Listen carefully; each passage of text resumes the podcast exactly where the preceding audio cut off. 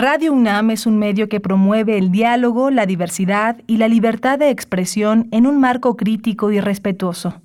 Los comentarios expresados a lo largo de su programación reflejan la opinión de quien los emite, mas no de la radiodifusora.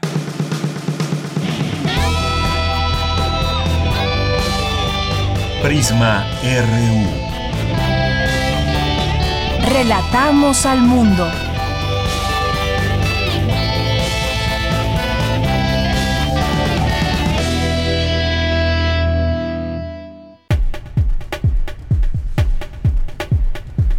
Muy buenas tardes, muchas gracias por acompañarnos el día de hoy en este miércoles 7 de abril del año 2021. Con mucho gusto estamos ya aquí listos para presentarles la información de hoy, que vamos a hablar de vacunas, vamos a hablar de outsourcing, vamos a hablar de elecciones, todos estos temas que sin duda es importante hablar aquí al análisis. ¿Qué está pasando con la campaña de vacunación en México? ¿Cómo va el tema de las vacunas?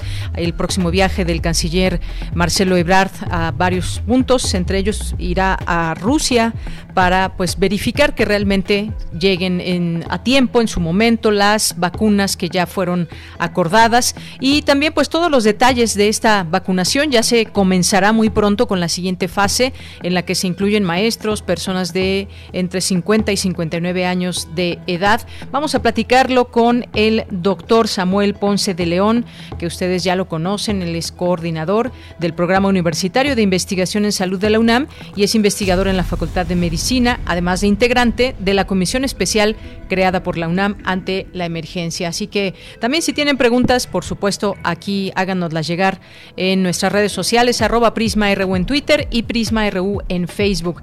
Otro de los temas que abordaremos es el de las elecciones, porque pues hay muchos recursos de por medio, muchos recursos públicos eh, y que debieran ser utilizados de manera transparente. Son muchos millones de pesos en total, pero sobre todo, pues también hablar de esas, eh, pues de esas partes de la elección en donde hay todavía, pues eh, situaciones muy claras, como es que algunos candidatos llegan a ser candidatos cuando van cargando con un historial poco claro. Incluso hay por ahí un candidato que está en prisión y aún así, pues tiene este eh, cargo ya de, de candidato. Vamos a platicar de esto y de cómo van también esas tendencias que destacan distintos medios de comunicación, porque o cómo es que va aventajando eh, en el caso de Morena por varias eh, eh, candidaturas en los gobiernos de los estados. En fin, vamos a hacer un, un balance de todo esto que hay en estas elecciones tan grandes donde hay miles de candidatos que contenderán por su voto, por el voto de ustedes que nos están escuchando y pues también siempre se exhorta aquí a pensar bien su voto y sobre todo a informarse de quiénes son los candidatos potenciales por los que usted, nosotros, todos vamos eh, o debemos de votar por alguno de ellos. Vamos a hablarlo con Fernando, Fernanda Caso, que es abogada, analista y periodista. Vamos a platicar también, les decía, de el outsourcing y este acuerdo al que se llega al que se llega con los empresarios, sindicatos y demás y que tiene que ver con que pues las empresas ofrezcan servicios de subcontratación especializados. Las empresas que ofrezcan este servicio pues deben rendir también cuentas, informes al IMSS, al Infonavit, además de acreditar ante el contratante el cumplimiento de sus obligaciones patronales según el borrador de decreto de reforma. Es un eh, tema muy amplio y además pues es un decreto también muy importante que se alcanzó y que tiene que ver con el beneficio a los trabajadores. Vamos a hablar de ese tema con el doctor José Alfonso Bouzas Ortiz, que es investigador del Instituto de Investigaciones Económicas de la UNAM, especialista en Derecho Laboral. Hoy es miércoles de ciencia, de sustenta, tendremos información de cultura, información nacional e internacional, universitaria, de todo un poco, así que Quédese con nosotros. Muchas gracias a mis compañeros allá en cabina, a Socorro Montes en los controles técnicos, a Rodrigo Aguilar en la producción, a Denis Licea en la asistencia. Aquí en los micrófonos les saluda Deyanira Morán. Con mucho gusto, con mucho agrado de estar aquí con ustedes en estas frecuencias de Radio UNAM. Así que desde aquí, relatamos al mundo. Relatamos al mundo. Relatamos al mundo. Bien, y en resumen, es la una de la tarde con ocho minutos, reflexionan en simposio el aporte de las colectividades africanas, americanas, asiáticas y europeas a la vida social, económica y cultural de México. El Colegio Nacional rindió homenaje póstumo al escritor Fernando del Paso. Al final del acto se develó su retrato. El Instituto de Química ha sabido reinventarse en lo académico y con responsabilidad social, así lo aseguró el rector Enrique Graue durante la ceremonia del 80 aniversario de la entidad. En temas nacionales, Hugo López Gatel, subsecretario de Prevención y Promoción de la Salud, señaló que en mayo podría iniciar la vacunación para personas de 50 a 59 años de edad. El secretario de Relaciones Exteriores, Marcelo Ebrard, informó que Cancino entregará este miércoles a Birmex 432.260 dosis de su vacuna contra COVID-19. Estas vacunas son de una sola dosis y están autorizadas por la COFEPRIS. La organización Amnistía Internacional denunció que el gobierno de Andrés Manuel López Obrador ha desplegado más elementos militares para la estrategia de seguridad pública que lo reportado en los sexenios de Enrique Peña Nieto y Felipe Calderón. Mario Delgado, líder nacional de Morena, y Félix Salgado Macedonio marcharon este miércoles al Tribunal Electoral del Poder Judicial de la Federación para exigir que le restituyan la candidatura al político guerrerense, quien busca la gubernatura en ese estado. México pidió ante el Fondo Monetario Internacional y el Banco Mundial nuevos mecanismos para aliviar la deuda de países de ingresos medios. La deuda del sector público de México cerró 2020 en un 52.3% del Producto Interno Bruto. Y en materia internacional, hoy se dio a conocer que la segunda vacuna rusa, Epiva Corona, tiene eficacia del 94% en personas mayores y proporciona inmunidad durante al menos un año. La vacuna contra COVID-19 también funciona contra las variantes británica, sudamericana y sudafricana. El presidente de Mozambique, Philip Nyusi, anunció la expulsión de los yihadistas del Estado Islámico de Palma dos semanas después del asalto contra la ciudad portuaria del norte del país. Prisma RU. Relatamos al mundo. Una de la tarde con 11 minutos. Hoy es el Día Mundial de la Salud. En este 2021 el lema es construir un mundo más justo y saludable. En la página de la Organización Mundial de la Salud hoy se puede leer que pues lo que dice esta organización que nuestro mundo es desigual y como lo ha puesto de manifiesto esta enfermedad de COVID-19 en el en el mundo eh, algunas personas pueden llevar a cabo una vida más sana y tener mejor acceso a los servicios de salud que otras, debido enteramente a las condiciones en las que nacen, crecen, viven, trabajan y envejecen. Dice también que todo el mundo, en todo el mundo, algunos grupos luchan por llegar a fin de mes con pocos ingresos diarios, tienen peores condiciones de vivienda y educación y menos oportunidades de empleo, experimentan una mayor desigualdad de género y tienen poco o ningún acceso a entornos seguros, agua y aire limpios, seguridad alimentaria, servicios de salud.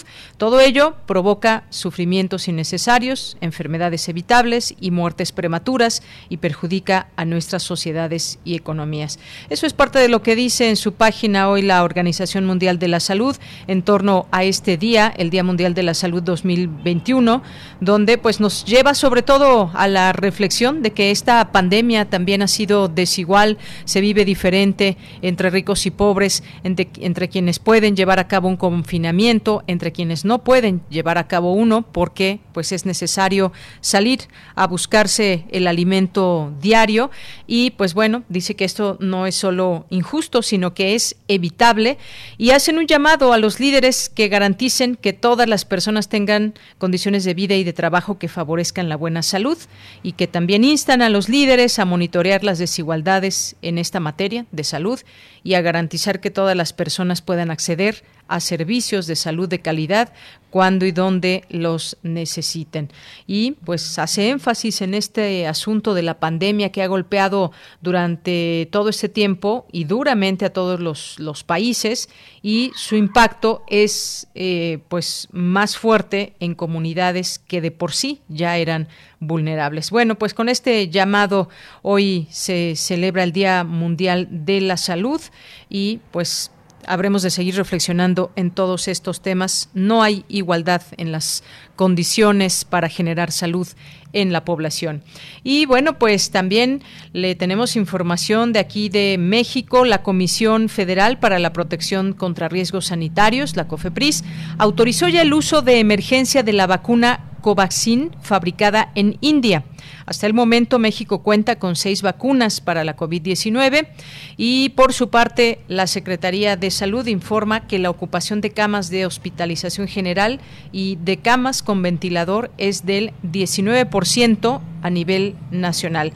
Y también pues esta dependencia, la Secretaría de Salud reporta hasta el día de hoy 205 mil dos muertos, 205 mil dos muertos por coronavirus y 2 millones 256 mil 380 casos confirmados. Pues esta es la situación hasta el momento en nuestro país y todo lo que enmarca lo que aún falta, que falta mucho en este esquema de vacunación de COVID-19. Continuamos.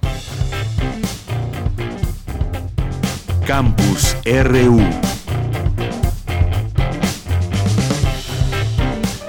Una con 15 minutos. En nuestro campus universitario le informamos que la Universidad Nacional Autónoma de México informa que en las últimas semanas se han procesado los pagos pendientes a profesores de asignatura y ayudantes de profesor.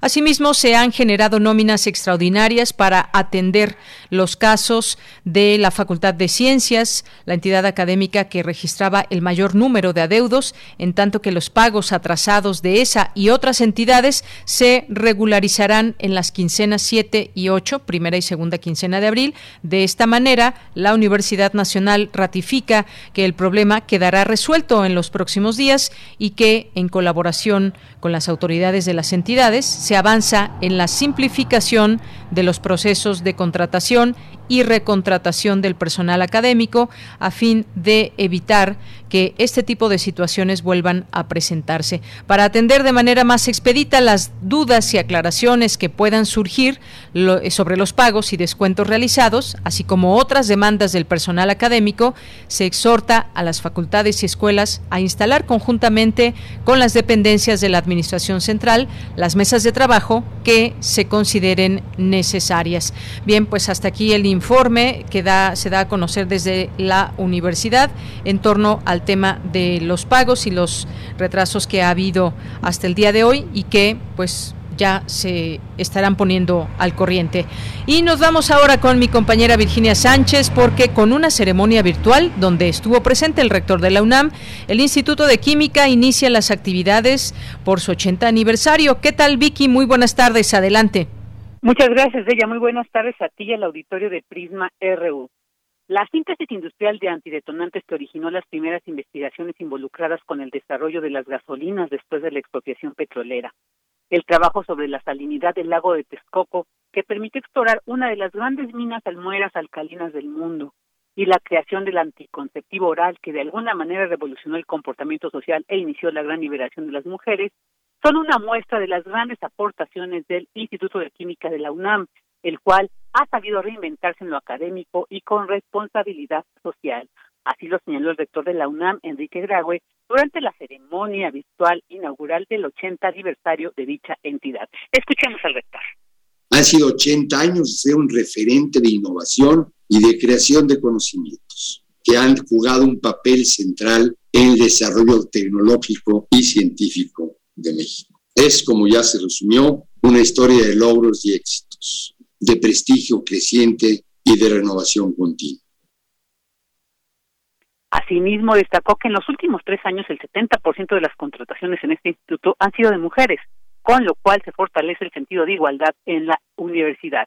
Dijo esta institución, este instituto es una fuente de orgullo para la Universidad de la Nación. Por su parte, Jorge Peón Peralta, director del instituto, señaló que la química es una actividad primordialmente de diseño a nivel atómico y de creatividad, y son innumerables los problemas de la humanidad que se han curado con moléculas. Escuchemos a Jorge Peón. En ese sentido, la síntesis de nuevas sustancias y de materiales ha sido el escenario de muchas de las contribuciones de nuestro instituto. Uno de los trabajos más notables que tuvo que ver con las investigaciones del doctor Jesús Romo Armería y también de nuestro queridísimo doctor Alfonso Romo de Vivar, respecto a dar origen a la vía sintética de diversas hormonas de uso farmacológico. Estos son también verdaderos logros comparables con cualquier logro científico de cualquier disciplina. En épocas de pandemia, la trascendencia de poder disponer de este tipo de sustancias para su uso terapéutico es más claro que nunca. Por su parte, William Lee Alardín, coordinador de la investigación científica de la UNAM, ilustró con tres ejemplos el quehacer del instituto y el cumplimiento de su misión de manera comprometida, productiva y con muy alta calidad. Escuchen. Uno son las jornadas de clausura con estudiantes, donde se dan todos colectivamente, nos damos, porque tengo la fortuna de que me inviten, una inyección de juventud cada verano, recibiendo una multitud de jóvenes que ven directamente lo que quiere decir hacer investigación en un instituto de la universidad. El segundo es la iniciativa de investigación del Berkeley Global Sciences, donde varios grupos del instituto han complementado su conocimiento y habilidades con los de colegas de otras entidades y de la Universidad de California en Berkeley y de otros lugares para potenciar y proyectar la investigación que hacen y sobre todo para las nuevas generaciones de investigación. Ahí está la clave. Y el tercero es la feria de vinculación, donde el instituto busca y logra vincularse hacia afuera para transmitir y poner al servicio de la sociedad el conocimiento que se genera. Bueno, pues todas las actividades como el ciclo de conferencias, cursos, webinars, entre otras que se llevarán a cabo en el marco de la celebración de estas ocho décadas del Instituto de Química, se podrán consultar en la página www.80 con número punto y De ella, este es mi reporte. Vicky, pues muchas gracias, gracias por esta información. Muy buenas tardes. Buenas tardes, esta mañana.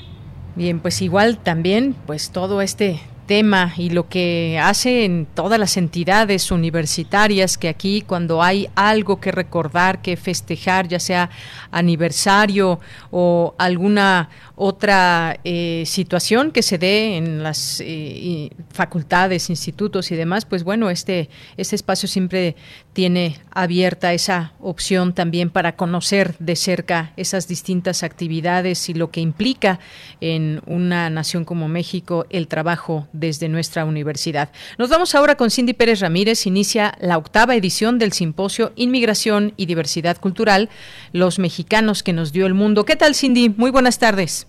¿Qué tal, Leyanira? Muy buenas tardes a ti y a todo el auditorio con el objetivo de reflexionar acerca del aporte de las colectividades africanas, americanas, asiáticas y europeas a la vida social, económica y cultural de México a lo largo de su historia, pero sobre todo en los siglos XIX, XX y XXI, dio inicio este simposio organizado por el Programa Universitario de Diversidad Cultural e Interculturalidad de la UNAM. Durante la ceremonia inaugural, el etnólogo José del Val Blanco, director del PUIC UNAM, habló del proceso de migración que ha vivido nuestro país.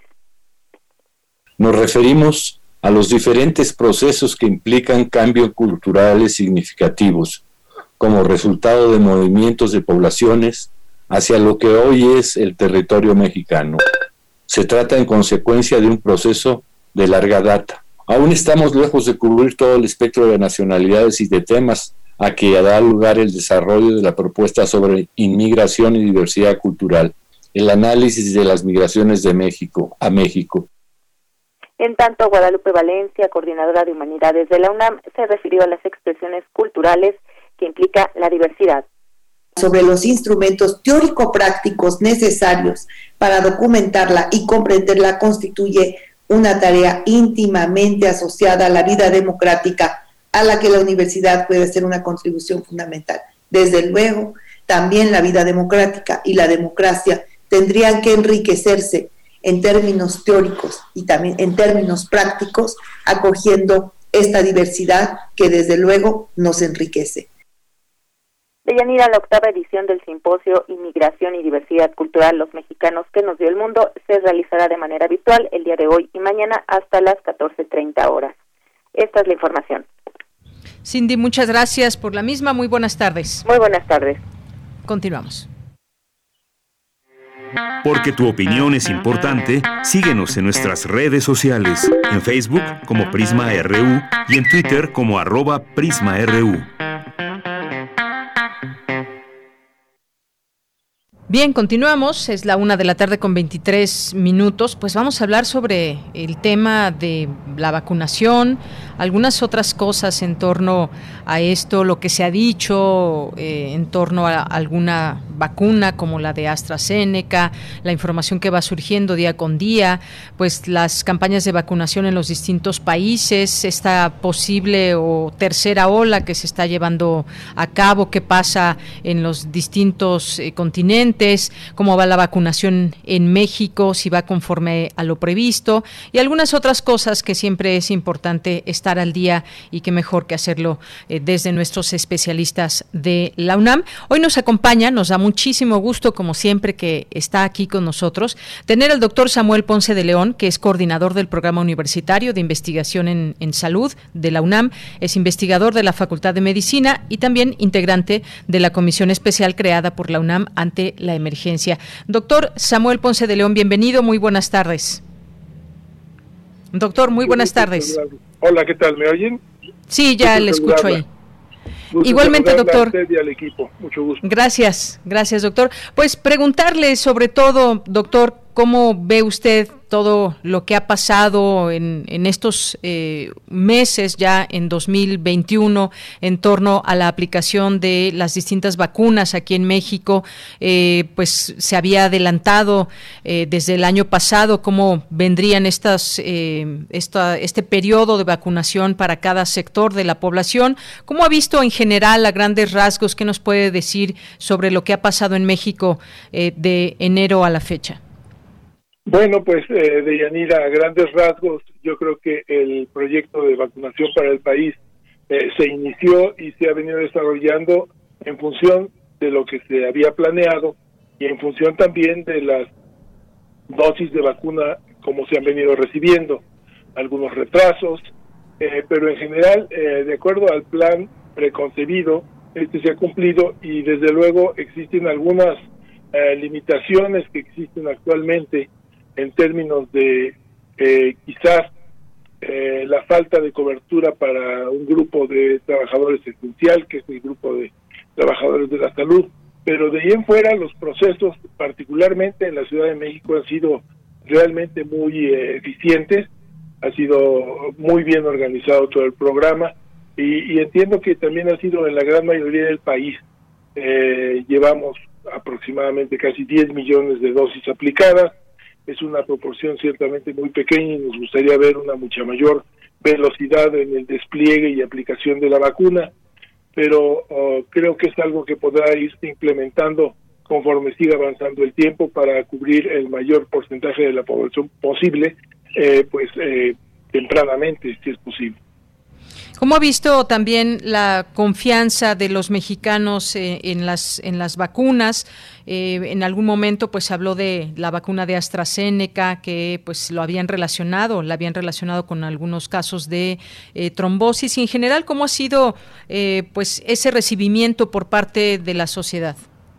Pues yo, yo creo que la sociedad la ha recibido con beneplácito y con mucha alegría, debo decir, todas las gentes que se han vacunado eh, están satisfechas con, primero, recibir la vacuna ya en su primera dosis y segundo, con, con el proceso en la gran mayoría de los sitios. Creo que tenemos en el escenario una diversidad de vacunas que todas ellas son útiles, desde luego tienen unas características particulares, eh, algunas de ellas, otras, eh, algunas ventajas. En general, todas son eh, muy buenas, todas son eficaces, y todas también son seguras. Eh, las noticias que venimos atendiendo en relación a algunos eventos adversos eh, posiblemente relacionados a las vacunas son eh, pues en el concierto de las dosis aplicadas a nivel global que son de pues no sé decenas de millones de dosis aplicadas son ciertamente menores y, y si apuntamos particularmente a todo el eh, pues el ruido, diría yo, que se está haciendo en relación a la vacuna de, de AstraZeneca, también enfatizaría que, eh, y como lo ha confirmado hoy la Agencia Europea de Medicamentos, eh, desde luego no afectan la seguridad general de la vacuna y tampoco a su eficacia. E intervienen muchísimos factores para que algún la región, algún país tome alguna decisión, pero las vacunas en general son efectivas y la población puede estar plenamente segura de, de estas afirmaciones. Muy bien, pues eso es algo que por supuesto tranquiliza escucharlo de, usted, doctor. Ahora bien, eh, pues seguirá el siguiente rubro que pues ha anunciado el presidente, podrían ser los maestros y también eh, las personas entre 50 y 59 años. En algún momento se ha mencionado en algunas partes del mundo la posibilidad también de mirar a la sociedad joven para que también a la par se estén vacunando, que son pues las personas que están en una edad productiva y que eh, pues tienen la necesidad de salir a trabajar todos los días. ¿Usted cómo ve esto eh, que se ha mencionado y bueno pues en México vamos conforme a lo estipulado de los adultos mayores hacia los jóvenes. Sí, esto desde luego obedece una racionalidad muy clara en términos de que estas poblaciones de mayor edad son las que tienen eh, mayor posibilidad de tener complicaciones graves, eventualmente requerir hospitalización, incluso de tener un alto riesgo de muerte. En función de eso es que se ha atendido uh, primordialmente esta población, entonces creo que la racionalidad para esto está plenamente justificada. Eh, eh, eh, hay países que ante la disponibilidad de vacunas que tienen, pongamos el caso de Estados Unidos, ah, están abriendo ya a su población más joven la posibilidad de vacunarse. Creo que esto es extraordinariamente bueno. Eh, eventualmente espero que lleguemos a esa situación, pero en función de la ah, disponibilidad de vacunas, todavía no estamos en el momento de, ampliarlo de esa manera. Existe también una clara racionalidad para atender a, los maestros en virtud de que hay una urgencia extraordinaria por tratar de retomar las actividades educativas. Este es un eh, rezago impuesto por la epidemia que tiene que también solucionarse lo, antes posible, eh, pero eh, sí consideramos que si el programa se ampliara para tener muchos más puntos de aplicación y desde luego cubriendo una cuota para los trabajadores de la salud sería todavía mejor. Y enfatizo lo de trabajadores de la salud porque en este momento de la pandemia es difícil realmente establecer una línea eh, con certeza de quién o, no está en riesgo de atender pacientes con COVID. Recordemos que la gran mayoría de pacientes con COVID tienen molestias menores y asisten a consultorios, eh, asisten a, con sus médicos privados en sus oficinas y son ellos los que llevan la gran carga de, atención a este grupo y por tanto están expuestos a este riesgo.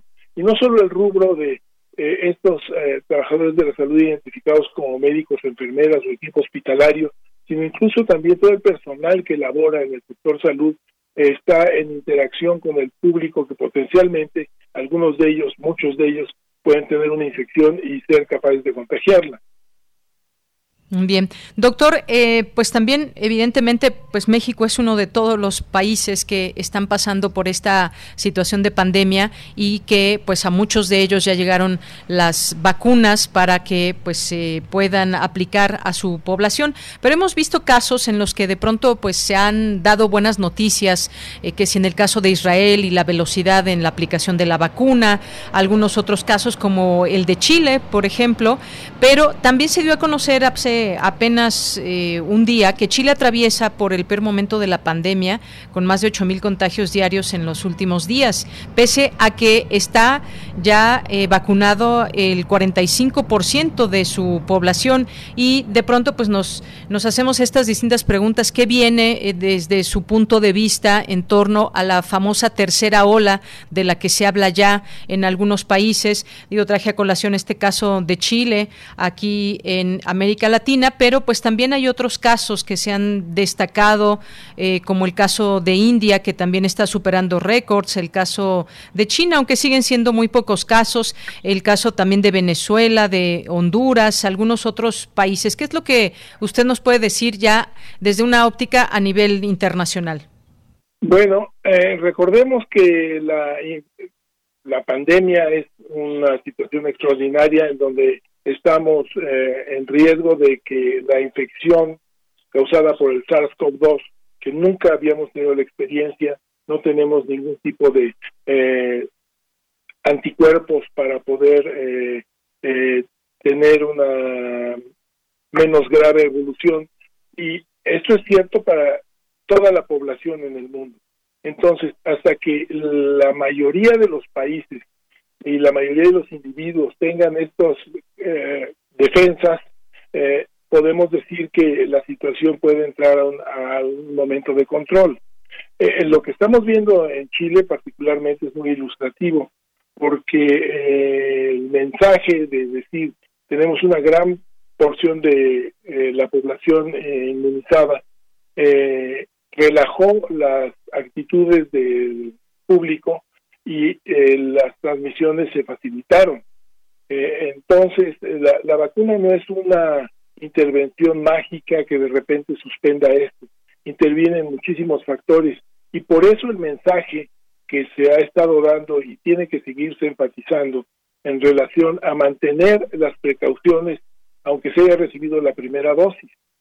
Eh, hay una situación de riesgo que permanece, lo estamos viendo en Chile, ah, en donde el 45% se vacunó, pero el ejemplo de otros países en donde se está vacunando también con mucha rapidez y se mantienen las medidas, pues representa una situación un tanto diferente. El caso de Israel que ya mencionaba, la mortalidad cayó, también ha caído la mortalidad en el Reino Unido, eh, con una proporción de pacientes de la población eh, un poco menor, pero uh, este abordaje con los pacientes de más riesgo está rindiendo sus frutos en estos sitios y en estos niveles de vacunación.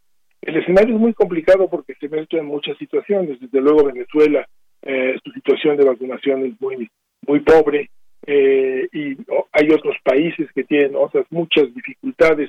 Pero esto es un proceso que tiene que incrementarse paulatinamente y mientras siga habiendo regiones que tienen eh, porcentajes de la población significativos sin vacunar, eh, que persista la transmisión de la infección va a continuar porque eh, el hecho es que la población es susceptible. El número de susceptibles en el mundo actualmente sigue siendo muy grande y vamos a seguir viendo una tercera y eventualmente una cuarta ola de transmisión. Pues sí, es, eso es quizás también parte de la preocupación en el mundo. Ahora bien, eh, doctor, pues hay otros países también preocupados y que han mostrado también sus números en últimos días. Está el caso de Francia, España, Austria, lugares en donde los confinamientos han sido en su momento incluso con toques de queda, confinamientos obligatorios y sin embargo pues vuelven a saltar en las noticias en torno al número de contagios, incluso de ocupación hospitalaria por causa de COVID 19 Un escenario, como usted bien dice, complicado. ¿Qué es lo que le podría le podríamos decir al mundo, a la sociedad, en cualquier país donde vive? Porque pues esta es una situación que eh, pues es de contagio y donde se reúnen muchas personas hay más posibilidades de contagios y sin embargo parecería que la sociedad ya no aguanta más estar en confinamiento, si no aguanta más eh, pues no estar en los eventos en que comúnmente acostumbra estar o en sitios como centros comerciales, cines, plazas, en fin, ¿qué, qué se le puede decir a, la sociedad con esta situación que enfrenta? Bueno, destacaría dos cosas. La primera es que evidentemente eh, a nivel eh, global eh, el mundo y cada uno de los países tiene que construir una capacidad de respuesta suficiente para este tipo de eventos. Tiene que haber una producción regional de biológicos que permita tener una mucho mayor eh, disponibilidad de vacunas en el menor tiempo posible. Esto requiere de grandes inversiones y de una planeación estratégica correcta eh, en general. Y esto tendría que coordinarlos las agencias internacionales eh, que hasta el momento, pues ciertamente han fallado en esto, como lo estamos viendo. el mensaje particular para la sociedad aquí en México es que evidentemente tenemos que seguir manteniendo las precauciones que se han ha hecho públicas desde hace ya muchos meses en términos de mantener eh, las precauciones, eh, mantener la distancia, evitar las aglomeraciones, mantener la higiene, utilizar el cubrebocas de manera continua en la, cuando se requiere eh, y de esta manera, aunque no se existan los confinamientos estrictos, la sociedad podría funcionar si mantiene estas precauciones correctamente. Pero lo que vemos ya actualmente aquí en nuestro país con la, la temporada vacacional es que todas estas situaciones se relajan rápidamente y los riesgos se concretan en transmisiones y vamos a ver seguramente en los siguientes días, semanas, un incremento en el número de casos nuevamente. Esperemos que sea menor porque también conviene destacar que un alto porcentaje de la población ha aprendido a mantener estas precauciones, eh, pero bueno, nos va a decir el tiempo. Lo que está en el fondo de todo esto es que efectivamente altos porcentajes de la población siguen siendo susceptibles al riesgo de infección, por lo que hemos venido mencionando. Así es, doctor. Y bueno, pues ya para ir cerrando poco a poco esta conversación, doctor Samuel Ponce de León, pues eh, ha habido en toda esta estrategia que ha implementado el Gobierno de México en distintos momentos, eh, pues señalamientos, críticas a esta estrategia de cómo se ha enfrentado y se sigue enfrentando esta pandemia y bueno, pues también vemos muchos casos en el mundo de cómo se han enfrentado y solemos solemos eh, comparar qué se hizo, qué no se hizo y pues bueno, en general esta estrategia que sigue en marcha, que ha sido pues más un llamado a la población a que se confine de manera voluntaria, no hemos tenido situaciones obligatorias en este sentido y con todas las características de un país como México. Eh, eh, ¿A usted qué le ha parecido esta estrategia? Y cómo continúa, porque aún estamos en una eh, en un momento donde, como usted bien dice, tenemos que seguirnos cuidando y las autoridades también pues deben seguir haciendo su trabajo. Sí, bueno, desde luego las comparaciones eh, son extraordinariamente complicadas y habitualmente poco útiles. Apenas leí algún comentario que hablaba de la mortalidad eh, que recién se hizo pública de 321 mil fallecimientos en total, ajustando con eh, los casos que no se ven identificados y se comparan con otros países que hacen un reporte normal. Esto es nuevamente volver a comparar peras con manzanas. No es exactamente lo mismo y en consecuencia no podemos obtener eh, pues conclusiones válidas desde este punto de vista. Y, es lamentable porque hay una gran desorientación en relación a esto. Eh, las recomendaciones son universales, se han establecido en diferentes rangos de cumplimiento en los diversos países de acuerdo a su educación, a su economía, a sus posibilidades de movilización, a sus necesidades económicas, desde luego. Y de esta manera que yo pienso que a grandes rasgos las recomendaciones son correctas, el cumplimiento depende de muchos factores y eh, apuntar hacer un análisis en este momento de qué tan bien o qué tan mal está esta situación es adelantarnos a los hechos porque ya veíamos hace pocos meses, se hablaba del éxito eh, en Chile, se hablaba del éxito en otros muchos países que habían controlado la epidemia de la misma Europa y se ponían como ejemplo para nuestro país. Y hoy vemos que la situación no es tan eh, lineal como se pretendía en aquellos momentos. Entonces, para hacer el análisis nos esperaremos a que termine realmente lo que ha, venido sucediendo y eh, yo supongo que el evento, desde luego, devastador, terrible, la cifra de muertos es extraordinariamente grande, pero llevar eso a decir que ha habido una falla gravísima en la intervención, creo que hay una gran distancia que no se justifica. ¿O que ha habido dolo en este sentido? Sí, no, de ninguna manera de ninguna manera. Eh, doctor, y bueno, pues por último, eh, vemos que la llegada de vacunas de alguna manera, pues, eh, pues se ha dado, si no a cuentagotas, de una manera quizás no tan rápida como, como quisiéramos todos y que la vacunación sea masiva. Como usted decía, es ocioso comparar, pero de pronto pensamos en Estados Unidos, donde un millón o más de personas se vacunan al día y demás.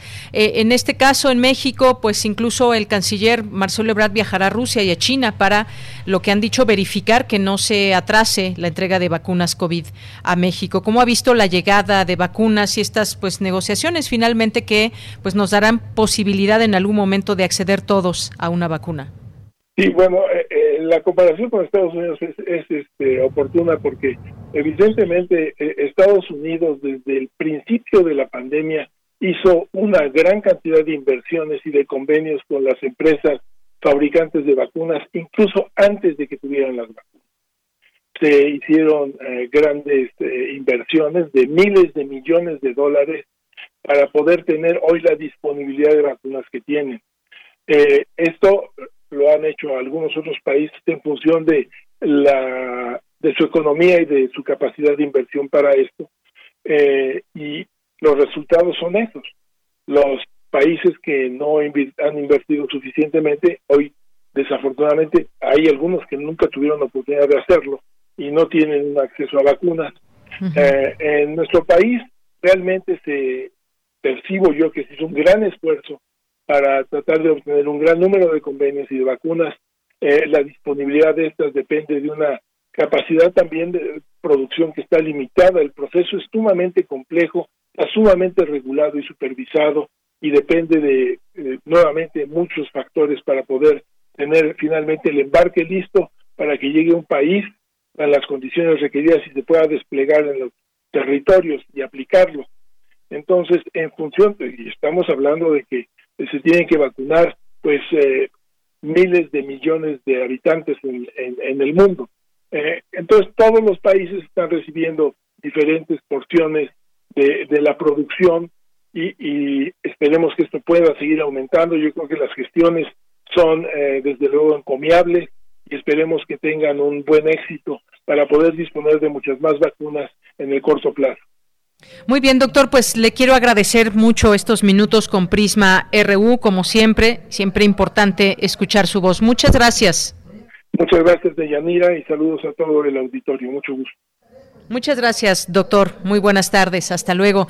Bien, pues fue el doctor Samuel Ponce de León, coordinador del Programa Universitario de Investigación en, Salud de la UNAM, e investigador de la Facultad de Medicina, integrante de la Comisión Especial creada por la UNAM ante la emergencia. Siempre importante escuchar estas voces, voces de especialistas, voces de doctores, que desde nuestra UNAM están siendo atentos, vigilantes y son parte también de pues lo que se puede conocer y analizar tanto en estrategias llevadas a cabo aquí en nuestro país, el tema de la vacunación, que son voces autorizadas para opinar y que nos acerquen a eh, esta posibilidad también de informar de su propia voz sobre lo que ven como eh, como eh, expertos en el tema de la salud en distintas áreas como la epidemiología, entre otras. Así que muchas gracias al doctor y continuamos. Porque tu opinión es importante, síguenos en nuestras redes sociales, en Facebook como Prisma RU y en Twitter como arroba PrismaRU. Una de la tarde con 46 minutos y vámonos ahora al siguiente tema que son las elecciones. Cuántas cosas que decir en estas elecciones 2021, las más grandes en la historia de México. Se habla miles de candidaturas en juego, eh, también una gran cantidad de partidos políticos. Pues hablemos de este tema. Ya está en la línea telefónica Fernanda Caso, que es abogada, analista y periodista en el Heraldo de México y nos da mucho gusto eh, invitarla hoy aquí en Prisma RU de Radio Fernanda, bienvenida, buenas tardes. Muy buenas, muy, buenas tardes, un gusto saludarte, de Yanira, y saludar también al auditorio. Gracias, Fernanda. Bueno, pues, ¿por dónde empezamos? Hay varias cosas entre los recursos que van a utilizar los partidos políticos, eh, mantener su registro legal, pero sobre todo, pues, ¿cómo van, cómo van las cosas si nos ponemos un poco a, analizar lo que está pasando? Porque, pues, vemos que se está aventajando por parte, en el caso de Morena, en ocho estados. Bueno, hay variaciones un poco en dónde y en qué estado se va aventajando. El PAN en dos, y cinco tienen elección cerrada. Hemos visto algunas encuestas que han sacado algunos eh, medios, como el caso de El Financiero. Pero, ¿qué te parece? ¿Cómo, em-, cómo empezamos ya este arranque de campañas que está en juego y sobre todo quizás ir entendiendo también por qué algunos, el porqué de algunos candidatos que hoy están ocupando eh, pues algunos eh, cargos que normalmente vemos que son para pues personas que se han eh, que se han eh, formado en la política, pero vemos también ahora, pues desde representantes de bellezas, actores y demás. Pues, ¿qué, ¿cuál es tu punto de vista, tu análisis hasta el momento, Fernanda? Bueno, sin duda hay muchísimos temas de los que podríamos hablar. ¿Quieres empezamos por el de las encuestas? creo que hay, que ser cautelosos, ¿no? Porque las encuestas a veces las queremos ver como si fueran predictores y pues no lo son, ¿no? Dan un mapa, hay que ver en qué momento y dan muchos giros.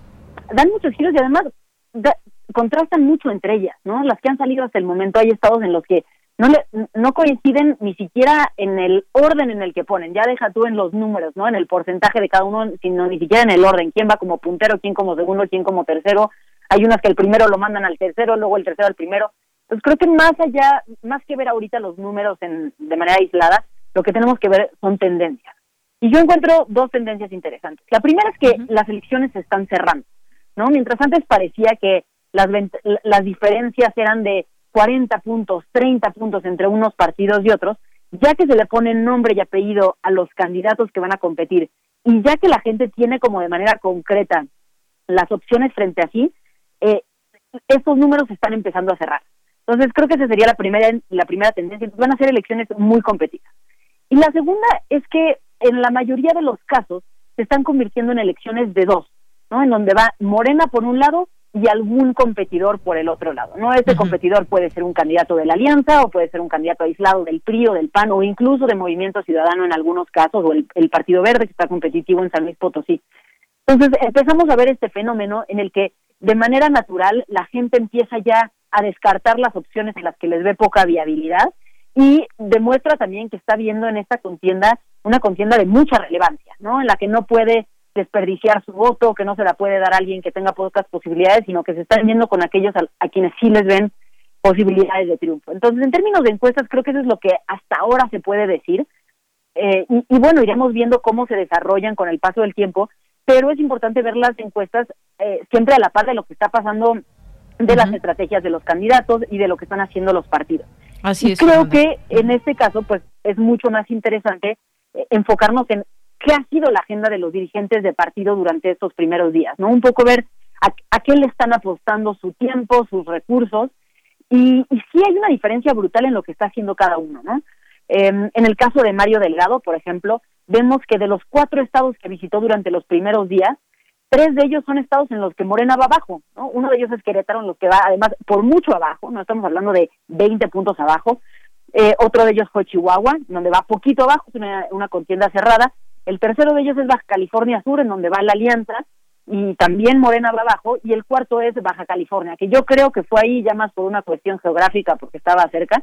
Eh, pero bueno, también es un estado con el que ha habido una relación ríspida por parte de la dirigencia nacional de Morena después de la ley Bonilla y el gobernador que se quería quedar ahí. Entonces, eh, creo que el, mensaje que Morena está mandando es vamos por todo. Y aunque hay estados en los que ahorita estamos perdiendo, los vamos a recuperar, no nos vamos a enfocar en los que tenemos mayores posibilidades, también por los que vamos perdiendo los vamos a pelear. Es, un mensaje fuerte.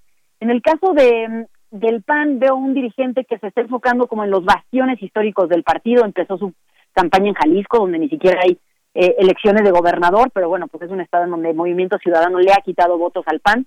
Ahí arranca Marco Cortés, después se fue a Chihuahua, un estado que también tiene una historia fuerte de panismo y en donde hoy hay una embestida fuerte por parte del gobernador contra una de las candidatas, bueno, contra la candidata del PAN, justamente del mismo partido, y Marco Cortés toma lado, toma el, el bando de la candidata, ¿no? Y creo que es un espaldarazo fuerte hacia ella, y en los días siguientes está en Guanajuato, que también es un eh, es un, lugar histórico del PAN, es el único estado donde lleva gobernando más de 30 años el partido, no hay campaña gobernador, pero sí hay campañas locales. Entonces creo que es una estrategia distinta y van a afianzar los votos que son muy de ellos y finalmente estrategias raras por parte de los otros partidos, ¿no? El, el presidente del Movimiento Ciudadano no fue a ninguno de los estados en donde el partido va mejor, Nuevo León, Campeche o Jalisco, donde tienen al gobernador, se quedó en la Ciudad de México, pudiera estarle apostando al voto progresista. En el caso de, del presidente del PRI, del presidente del PRD, no fueron a ningún estado durante los primeros días de campaña, se quedaron en la Ciudad de México, pero además sin eventos, digamos, con eh, públicos con los candidatos.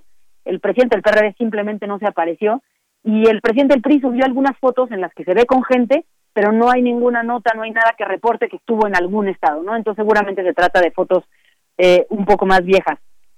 Este, este movimiento y la visita hoy de, Mario Delgado hoy a acompañar a Félix Salgado Macedonio en, la protesta frente al INE, creo que ya nos da una muestra de por dónde va su estrategia y bueno, pues que hoy va a respaldar a Salgado de Macedonio a pesar de todas las críticas y todos los cuestionamientos sobre el abuso sexual que ha habido que ha habido de su parte. Y, que a pesar de eso, pues lleva una ventaja, según también algunas encuestas allá en Guerrero, que también es importante también mencionar qué pasa con eh, pues las el electorado, pues quienes van a votar. Otro caso, fíjate Fernanda, pues es el caso de Nuevo León, en lo que decías, puede haber giros y puede, eh, hay que irse con cautela con las encuestas, porque el caso de Nuevo León, pues luego de conocerse que la candidata sí había tenido, eh, sí conocía al líder de Nexium cuando había señalado que no en una entrevista, pues esto también le hizo perder puntos y le hizo subir puntos a, a otro candidato, el de Movimiento Ciudadano, es decir, estamos en plenas campañas y podemos ver de todo, como este caso que dio un poco la vuelta. Sí, así es. Todavía pueden moverse muchísimas cosas. Hay estados en donde se ve se ve complicado porque ya las encuestas se han mantenido así durante cierto tiempo, pasó el arranque y no se han movido. Pero, por ejemplo, en el caso de, Guerrero, sí vemos una ventaja brutal, ¿no? Es una ventaja de 15 puntos aproximadamente, dependiendo de la encuesta de, de Félix Salgado Macedonio sobre sus competidores. Eh, pero es una ventaja que se está cerrando, ¿no? Empezó, hace unos meses había medios que lo ponían en 40, en 50 puntos de ventaja. Hoy 15 sigue siendo muchísimo, muy difícil de remontar, pero eh, esto sumado, por ejemplo, a la encuesta que salió hoy del financiero, donde aparece Félix Salgado Macedonio como el candidato de todo el país con más negativos entre sus votantes, pues sí te hace hablar de que la gente está reflexionando sobre el tema, que, han, que, que las, eh, digamos, la información se ha calado, ha llegado a, a, a lugares profundos donde tal vez antes no se le conocía esta parte y que va a tener algún efecto. El de Nuevo León es otro caso interesantísimo, sobre todo porque además Nuevo León es un estado que, que, no vota, a ver, es un estado sui generis en el país, ¿no? En la última elección ganó López Obrador para la presidencia, Movimiento Ciudadano para el Senado, la alcaldía de Monterrey la ganó el PRI, un eh, independiente ganó la de San Pedro, es decir, es un electorado que está acostumbrado a votar diferenciado, a fijarse ya mucho más en el candidato que en el partido. Entonces podríamos ver que en este caso está sucediendo lo mismo, ¿no? Los partidos no están siendo la guía de la votación de los electores y pues más bien se van a guiar por una cuestión de lo que suceda, de lo que digan los candidatos en campaña y del sentimiento que les genera.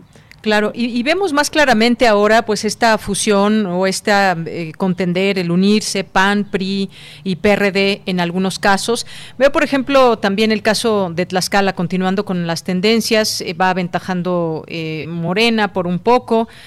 bueno, por varios puntos. El caso de Baja California también eh, con Morena y en segundo lugar está el PAN. Está, digo muy rápidamente, Fernanda, porque siempre tú sabes el tiempo en radio. Campeche, pues está Laida Sansores aventajando sobre Cristian Castro del, del PAN, PRI, PRD. Está también el caso de Colima, donde aventaja Morena y inmediatamente llega después, un poco más ya atrás, Meli Romero del PAN, PRI, PRD. Digo los dos primeros para más o menos darnos cuenta. El de Guerrero, que tú ya comentabas, que va aventajando eh, Morena. El caso de Zacatecas, también David Monreal, es hermano, ¿verdad? Ricardo Monreal. Él va con Morena, PT, Partido Verde y Nueva Alianza, y seguido de Claudia Naya del PAN, PRI y PRD. Está también el caso de Nayarit, que va aventajando eh, Morena, el caso de Michoacán también, el caso, perdón, de Baja California Sur, que va aventajando el PAN, PRI, PRD eh, y otros dos partidos, redes sociales. En segundo lugar, Morena, Querétaro, que va aventajando el PAN, eh, Querétaro. el caso de Sonora también, que va aventajando hasta donde se sabe, hasta el momento, por algunos puntos Alfonso Durazo con Morena, el caso de Chihuahua con PAN PRD, está el caso de Sinaloa, Rubén Rocha Moya con Morena y Partido Sinaloense, eh, seguido de PAN PRI PRD, San Luis Potosí va a la cabeza con el PAN PRI PRD, después Morena y bueno, pues más o menos así el caso de las tendencias que pueden ir variando como bien decías, pero me llama la atención que ahora pues eh, ya muy claramente esta alianza entre partidos que en algún momento pues eran eh, completamente pues diferentes incluso en el tema de ideología, PAN, PRI, PRD y otra cosa, el Partido Verde que siempre ha estado pues donde va la bolita un poco pues en su momento con el PRI, con el PAN, ahora más cerca de Morena, pues esto también es importante que pues el electorado está viendo estos cambios, Fernanda. Sí, sí, sí, así, así es. Hoy, como bien dices, eh, hay que, hay que, o sea, digamos, si las encuestas se están cerrando, si se están volviendo de dos en la mayoría de los casos, pero es un hecho que hoy Morena obtiene la mayoría o tiene la, mayoría de las preferencias en todo el país. Esto es algo en lo que coinciden todas las encuestas, aunque se esté cerrando. Si, si hoy ponen las encuestas, lo más probable es que Morena se llevara al menos al menos ocho gubernaturas, ¿no? Pero eso podría incluso subir más porque hay estados muy cerrados, ¿no? Solamente hay dos estados, Baja California Sur y, Querétaro, donde la ventaja es suficientemente amplia como para poder creer que, ganaría la oposición sin duda, ¿no? Em, y bueno, por el otro lado, la alianza que no se hizo en todos los estados y que también esto está teniendo efectos, ¿no? Hay estados en los que si se hubiera hecho la alianza, pues pareciera que el resultado sería otro. Únicamente hicieron alianza en los lugares en donde ninguno de los candidatos tenía una fuerza individual eh, suficiente. ¿no? Entonces es una lógica rara. ¿no? En, lugar de, unirse en donde ya tenían posibilidades de ganar, se unieron pareciera donde menos posibilidades tenían de ganar a ver si con eso les daba.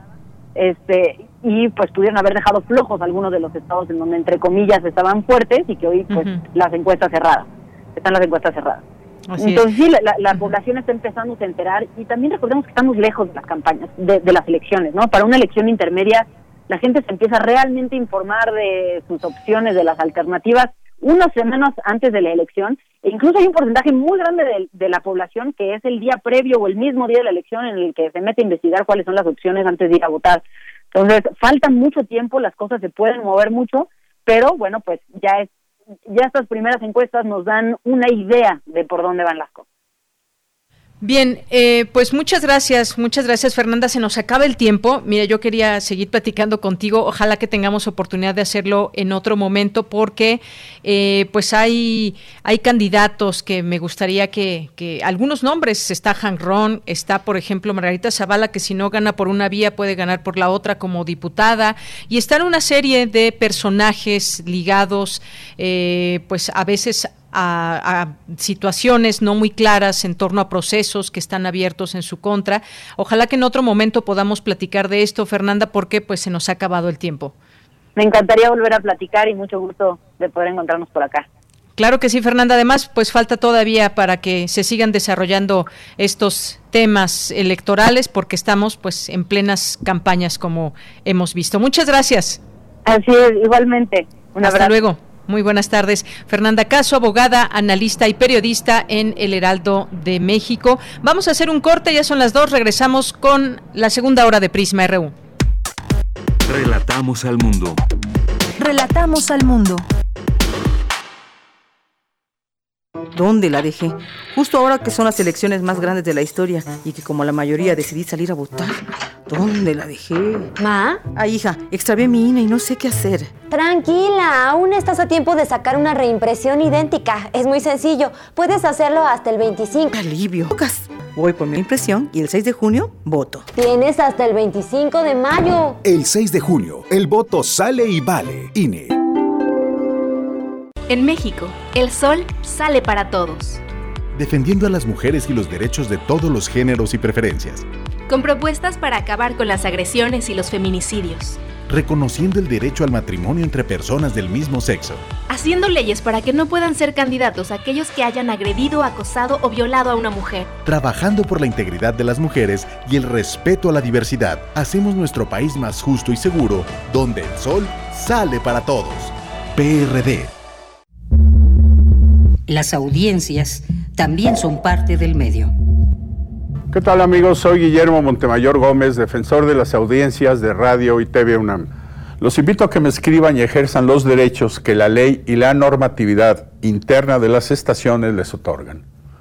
Observaciones, quejas, sugerencias, peticiones, señalamientos o reclamaciones sobre los contenidos y la programación que transmiten tanto radio como TV UNAM. En las páginas web de ambas estaciones, encontrarás la pestaña que dice Defensoría. Ábrela y en la pestaña de comentarios y sugerencias encontrarás el formulario para comunicarte con el defensor. Además de información precisa sobre la Defensoría, informes, documentos normativos, tanto externos como internos, y algo que es muy importante, que es el código de ética. Te invito a que me escribas al correo defensor de audiencia Recuerda que como audiencia eres parte fundamental de Radio y TV UNAM.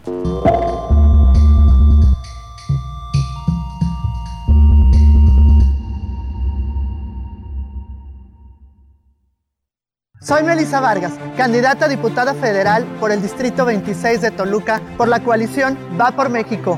Legislaré para reactivar comedores comunitarios, estancias infantiles, internet y medicamentos gratuitos, pensión para nuestros adultos mayores a partir de los 60 años, esterilizaciones masivas y patrullas de rescate animal. Va por ti, va por Toluca, va por México. Con ganas, sí se puede.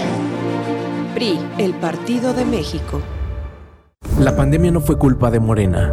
No haber reaccionado de forma rápida e inteligente sí lo es. El PAN propone un seguro universal que te proteja de cualquier enfermedad con atención médica y medicinas gratuitas. Exigimos vacunas para todos los mexicanos sin chantaje político. Con el plan Prevenir, crearemos el mayor sistema de medicina preventiva, registrando y monitoreando pacientes con enfermedades crónicas. Cambiemos. México nos necesita a todos, sanos y fuertes. Vota PAN. Queremos escuchar tu voz. Nuestro teléfono en cabina es 55 36 43 39. Estamos de regreso, son las 2 de la tarde con 4 minutos y estamos en esta segunda hora ya de Prisma RU. Gracias por su atención, gracias por su preferencia, su participación que estamos viendo aquí ya en nuestras redes sociales, en arroba Prisma RU en Twitter y Prisma RU en Facebook. Pues todo un tema este de las elecciones, hoy escribe eh, Ricardo Rafael en The Washington Post, quería comentar estos datos, ya no nos dio tiempo con Fernanda Caso en torno a pues quiénes son los candidatos o algunos de los candidatos de los miles de cargos que están en juego en estas elecciones 2021. Y bueno, pues él titula esta, mm, eh, este, este artículo, Las elecciones de 2021 en México, una vergonzosa farsa. Así la titula y dice que las elecciones del próximo 6 de junio en México tienen mucho de farsa. La Pugna feroz entre dos supuestos proyectos de país enmascara un juego de sillas rotatorias, donde la misma clase política corrupta se aferra a mantener cargos e influencia pública.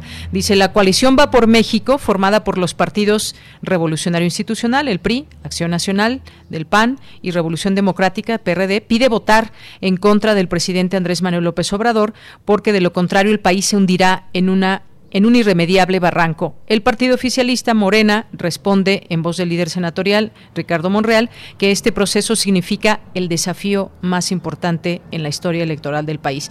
Y bueno, pues luego de hacer este recuento también habla de algunos de algunos personajes en específico, incluso hay un, eh, candidato que está recluido en prisión, pero pues no eso no le impide por parte del INE el haber recibido esta constancia o esta posibilidad de ser candidato. Hay otros nombres distintos y a todos los partidos les toca, tanto eh, pues sí, de todos los, partidos, quiénes son también esos candidatos que están ahora contendiendo por un cargo de elección popular, algunos nombres que nos suenan más que otros, algunos que se han hecho más famosos y no precisamente por eh, sus buenas gestiones, eh, sino porque pues los persiguen situaciones legales y pues sí todos los los eh, pues los vuelcos que se puede dar en una elección y ya nos asustan muchas de las situaciones que hemos que hemos vivido. Así que pues seguiremos hablando eh, de todos estos temas al análisis por supuesto eh, con pues voces experimentadas analistas que nos puedan dar un panorama pues lo más acercado a la realidad y evidentemente sin favorecer o o beneficiar a algún partido, candidato y tampoco lo contrario. Aquí este espacio es más para el análisis. Bueno, pues nos vamos a los saludos aquí en redes sociales. Muchas gracias a las personas que están aquí atentas. Rosario Durán Martínez nos dice de las vacunas que no se utilizaron el día de vacunación, ¿qué hacen con ellas?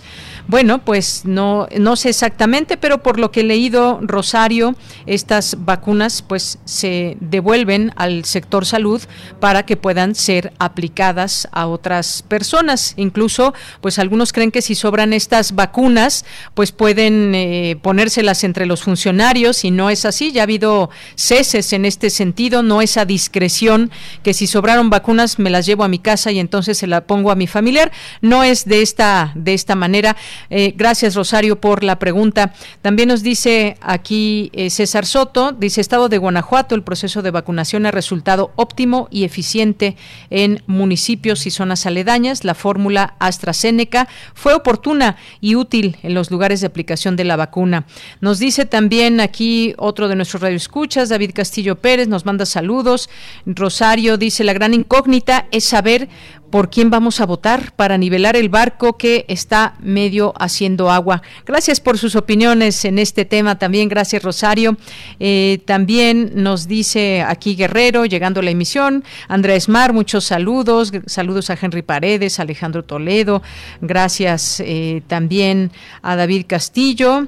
Eh, también a nuestros amigos de Café del Bosque, a Tania. Tania, muchos saludos te mandamos desde aquí. José Ramón Ramírez, también hasta Oaxaca, que nos está escuchando. Eh, Pistol Pet, también muchas gracias. Al, Alfredo Jiménez, Mario Navarrete, por supuesto, siempre aquí presente. Eh, muchas gracias por las fotos, por los videos. Paloma G. Guzmán, muchas gracias. Chihuire Bebé, también aquí presente. Centro Intercultural, también. Guillermo, Guillermo Chavero, Refrancito a nuestros amigos del Centro Cultural FESA Catlán, a Franco Reynoso, Abel Fernández, muchas gracias también, a Chris Morris, eh, gracias también a todos ustedes que están aquí con nosotros. Rocío Aldeco, Diogenito, Flechador del Sol, Cambia tu moto, así se llama en Twitter. Eh, aquí Flechador del Sol que nos manda que es un video, un GIF, que es, dice, ¿cómo pasaste el examen certificación? Pues, y aquí nos manda un video Impresionante. Muchas gracias, Flechador. Andrés también nos eh, manda aquí un mensaje. Muchas gracias, Andrés, por las palabras. A Mayra, Elizondo también, Alejandra Amato, a eh, Dan Ro también, a Pluriversos Radio, a nuestros amigos del MOAC, a todos ustedes. Muchas gracias. Los seguimos leyendo con mucho gusto, con mucho entusiasmo, con mucho cariño, por supuesto. Pues vámonos ahora con la información. Ya son las dos de la tarde con 10 minutos. Nos vamos con Cristina Godínez. El Colegio Nacional rindió homenaje al escritor Fernando del Paso. Adelante, Cristina. Hola, ¿qué tal, Deyanira? Un saludo para ti y para el auditorio de Prisma RU. En esta ceremonia, el escritor Juan Villoro se refirió al discurso de Fernando del Paso cuando ingresó a el Colegio Nacional. Fernando del Paso ingresó a este Colegio Nacional el 12 de febrero de 1996. Su discurso de ingreso llevó por título una frase que aparecía en eh, su obra Noticias del Imperio. Recogía una de las especulaciones que hizo en eh, Noticias del Imperio en el sentido de que es verdaderamente sorprendente que solo con 28 signos, los que constituyen el alfabeto, se pueda reinventar la realidad. Por su parte, el poeta Vicente Quirarte expresó que hay seres que honran a la comunidad a la que pertenecen y el autor de José Trigo pertenece a ese linaje. Hoy nos hace falta su voz profunda, educada, cálida, por él recuperada estoicamente, la excedencia única de su arreglo que hemos visto, a la que su hijo Alejandro rindió homenaje para interrumpir en el Palacio de Bellas Artes el temible luto ceremonioso al que nos obligaba la ocasión solemne del capitán caído. Extrañamos las aventuras adolescentes de Fernando cuando en el restaurante Pierrot de Guadalajara demostraba que siempre se puede ser un Martini más joven y de esa manera ser doblemente transparentes, ligeros, invencibles. La escritora Rosa Beltrán abordó el tema de la publicidad en Fernando del Paso. Algo poco abordado y que habla también de sus múltiples excéntricos intereses siempre enfocados hacia la creatividad, hacia el barroco, hacia destapar las distintas formas de decir. Exuberante, erudita, a ratos abrumadora, siempre excéntrica, empeñada en que las palabras empujen, hagan saltar significados que rompen con la trama, insistan en decirlo todo y lo digan, y en decir algo que parece que no venía al caso, pero viene, y siendo muy suya, barroca y audaz, como la moda con que vestía su dueño, así es la prosa de Fernando del Paso, a quien me uno para rendirle un mínimo homenaje en tiempos del tuit, el menos es más y el fragmento, Al final del acto se develó un retrato de Fernando. Mira, este es mi reporte. Buenas tardes.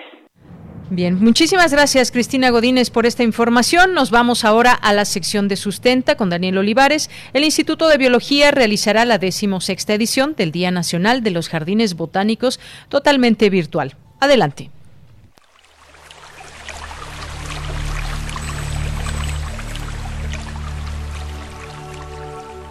Sustenta, sustenta. Innovación universitaria en pro del medio ambiente.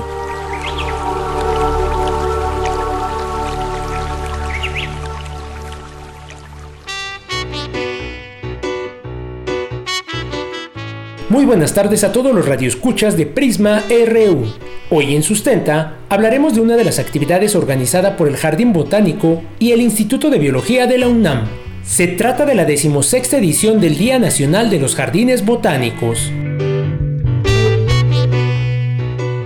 El Jardín Botánico de nuestra máxima casa de estudios, así como diversas entidades de investigación y docencia, se mantienen cerradas como medida preventiva por la pandemia de la COVID-19. Sin embargo, sus actividades no han parado.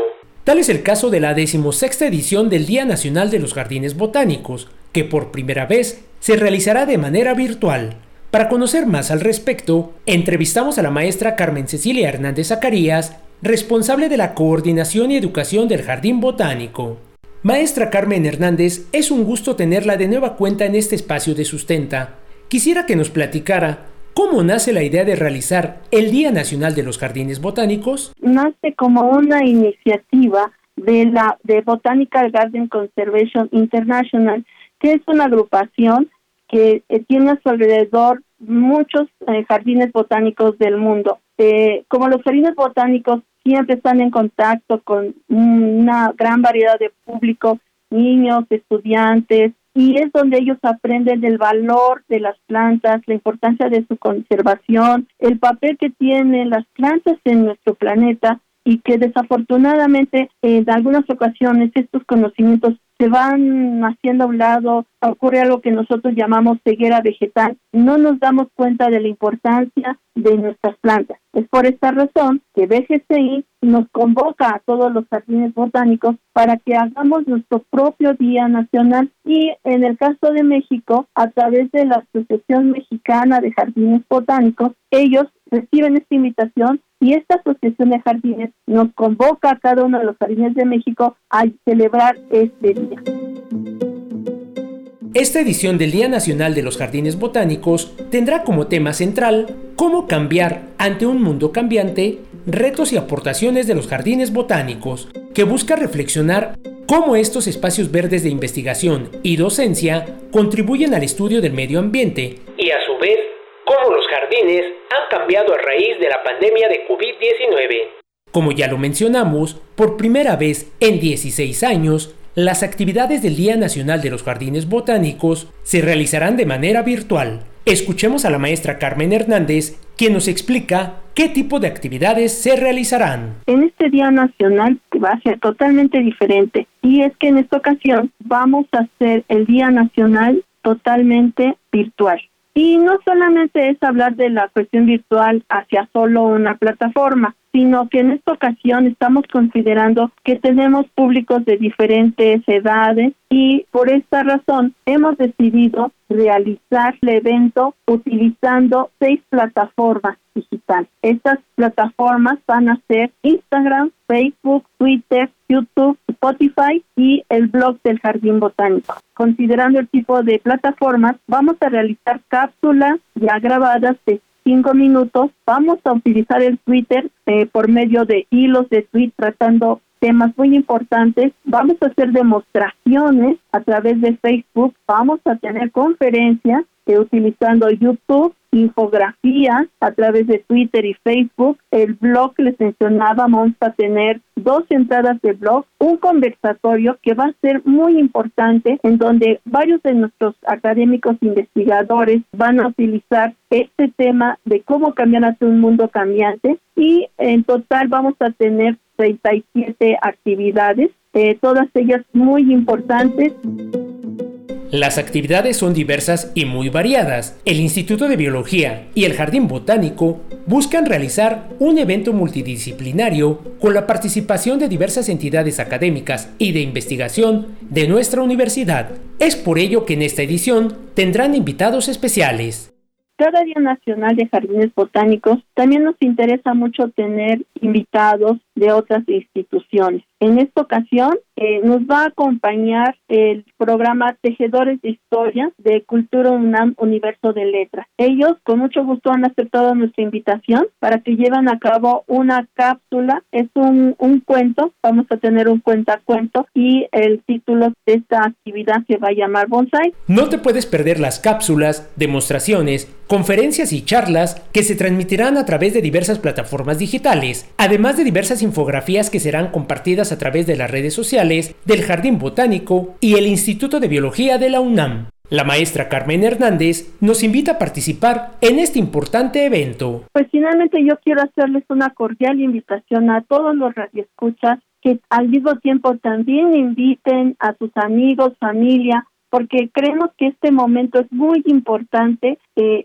dirigir la mirada hacia nuestras plantas, hacia nuestras comidas vegetales, hacia las investigaciones, hacia lo nuevo que tenemos eh, sobre este increíble mundo vegetal. Pueden ustedes entrar a nuestro Twitter, que es arroba JBUNAM. Pueden también entrar a nuestro Facebook, que es Jardín Botánico y Budam. Por medio de estas eh, redes es muy fácil que ustedes puedan entrar y saber un poquito más a detalle los contenidos de cada una de estas diferentes modalidades que tendremos. Recuerda que el próximo 24 de abril tienes una cita con el Día Nacional de los Jardines Botánicos. Toda la información acerca de este evento lo podrás encontrar en las redes sociales del Jardín Botánico, así como del Instituto de Biología de la UNAM. Y recuerda que si tienes alguna duda o comentario acerca de los temas que abordamos aquí en Sustenta, puedes enviarlos a las redes sociales de Prisma RU o directamente en mi cuenta de Twitter. Me encuentras como arroba Daniel Medios TV.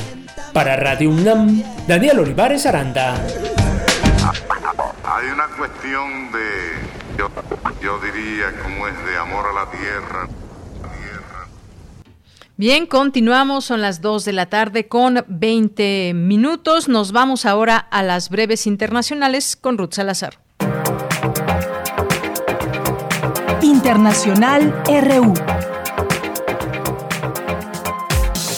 Amnistía Internacional aseguró en su informe 2020-2021 el estado de los derechos humanos en el mundo que la pandemia de coronavirus agravó las desigualdades. Habla la secretaria general de la organización Agnes Cayamar, quien se refirió a la gestión occidental de las vacunas. Cuando se plantea la cuestión de que tal vez si pudiéramos multiplicar la producción de vacunas habría más posibilidades de que los países pobres pudieran acceder a ellas, ¿qué hacen Estados Unidos y la Unión Europea? Dijeron, no estamos dispuestos a liberar la patente de la vacuna. No estamos dispuestos a compartir los conocimientos. La Organización Mundial de la Salud planea cambiar los nombres de las variantes del virus SARS-CoV-2 para evitar actos de discriminación y estigmatización contra los países en los que se han desarrollado las nuevas cepas como la India, Reino Unido o Sudáfrica. Brasil superó por primera vez este martes 6 de abril la barrera de los 4.000 muertos en un solo día, con 4.195 fallecimientos registrados en 24 horas, un nuevo récord según el último informe oficial del Ministerio de Salud. El presidente estadounidense Joe Biden anunció que todos los adultos del país podrán ir a vacunarse contra la COVID-19 a partir del próximo 19 de abril. Mientras tanto, el gobernador demócrata de California decidió levantar las restricciones relacionadas con la pandemia a partir del 15 de junio. Un tribunal de Ankara condenó a cadena perpetua a 22 exmilitares por su papel en el golpe de Estado fallido de 2016 contra el presidente de Turquía Recep Tayyip Erdogan. La mayoría de ellos sirvieron durante su carrera en la Guardia Presidencial. Chile retrasó cinco semanas hasta mediados de mayo las elecciones históricas con las que busca sentar las bases de un nuevo marco político y constitucional que sustituya al heredado de la dictadura de Augusto Pinochet. Irán rechazó la idea de un levantamiento gradual de las sanciones estadounidenses tras las conversaciones de Viena, exigiendo la cancelación de todas las medidas en su contra al mismo tiempo para volver a asumir sus compromisos internacionales del acuerdo firmado en 2015. Porque tu opinión es importante, síguenos en nuestras redes sociales, en Facebook como Prisma RU y en Twitter como arroba PrismaRU. Dos de la tarde con 23 minutos. Dirigentes sindicales, empresariales y el gobierno federal alcanzaron este lunes, el lunes pasado, un acuerdo sobre el outsourcing, subcontratación y reparto de utilidades es lo que dio a conocer el presidente López Obrador. Además de limitar la subcontratación laboral, la iniciativa de reforma en la materia prevé también una mayor supervisión del outsourcing de servicios especializados, modalidad que será la única permitida de aprobarse las modificaciones legales que impulsa el gobierno de México. Y esto pues trae una serie de cambios y posibilidades para el trabajador. Hablemos de este tema, ya está en la línea telefónica el doctor José Alfonso Bouzas Ortiz, que es investigador del Instituto de Investigaciones Económicas de la UNAM, especialista en Derecho Laboral. Doctor José Alfonso, muy buenas tardes, bienvenido. Deyanira, buenas tardes. Gusto saludarlo. Pues, eh, doctor, preguntarle sobre este acuerdo al que llegan los dirigentes sindicales, empresariales, el gobierno federal. Eh, se, digamos que viendo un poco hacia atrás y en perspectiva este tema del outsourcing, ¿usted cree que se abusó de esta figura a tal grado que pues no se tenía ese control específico, digamos, entre esa subcontratación, esa otra empresa que trabaja, pues ya sea para el gobierno o para otra empresa? Y que tiene un acuerdo eh, con el trabajador, pero que pues no lo no le rodea de los derechos a los que normalmente debería tener derecho una persona que está laborando. Se abusó de esta figura eh, y no solo de eso, sino del propio trabajador. ¿Qué es lo que usted nos puede eh, decir, doctor? Bueno, sí, el primer antecedente sería que a partir de las reformas de 2012 las reformas de Calderón, eh, la subcontratación se convirtió en la forma de trabajar las empresas. Es decir, de un día a otro, las empresas se quedaron sin trabajador y siguieron trabajando. Evidentemente, esto nos habla no solo de un abuso, sino de una perversión en contra de los más elementales derechos laborales. Cuestión sobre la que durante mucho tiempo, desde la academia, desde las organizaciones sindicales, manifestamos nuestra objeción, nuestra oposición, y que bueno, de una u otra manera, hasta el gobierno de Peña Nieto se mantuvo, eh, no veo, no oigo, no sé, y permito, tolero que se trabaje así.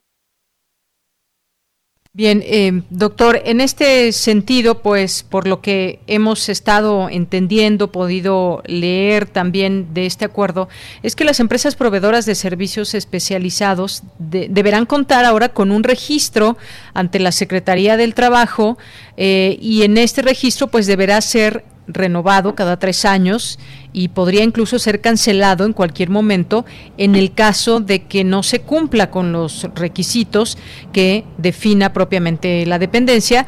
Esto, pues, de acuerdo con lo que estaría dentro de este decreto de reforma que había, eh, pues, circulado, que estuvo circulando el día de ayer.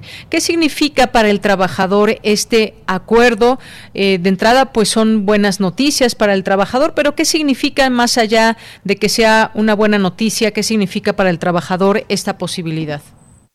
Bueno, lo primero es que todas las empresas beneficiarias finales tendrán que asumir a los trabajadores que hasta ahora se encuentran como trabajadoras, trabajadores de una tercerizadora, eh, reconociéndoles su antigüedad, eh, en fin, todas las consecuencias del vínculo laboral.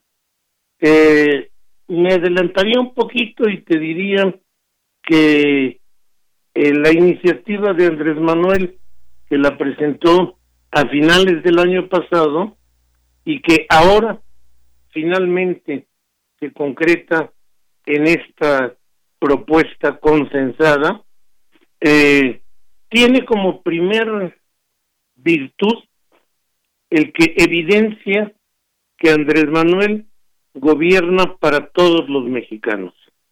Es decir, no es una iniciativa de visión estrictamente laboral o sindical, sino que tiene la eh, atingencia de recoger el punto de vista de los empresarios y por eso es que se reconoce la subcontratación eh, de servicios especializados, porque es una realidad en el mundo, porque es una realidad de la modernidad, porque no se puede eh, remar en contra de corriente y cuestiona la existencia de la subcontratación perversa que lo único que buscaba era romper el vínculo laboral entre el trabajador y la beneficiaria final.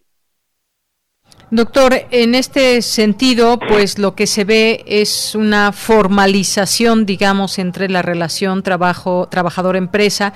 Esto le permitirá migrar, digamos, a una formalidad más clara entre los trabajadores y su empresa. ¿Es así como lo podemos entender? Es así, pero además eh, depurará una fuente de evasión fiscal importante. Cuando las empresas eh, optaron por tercerizar las relaciones laborales, también se vieron beneficiadas con exenciones de impuestos en tanto pagaban servicios y no pagaban salarios.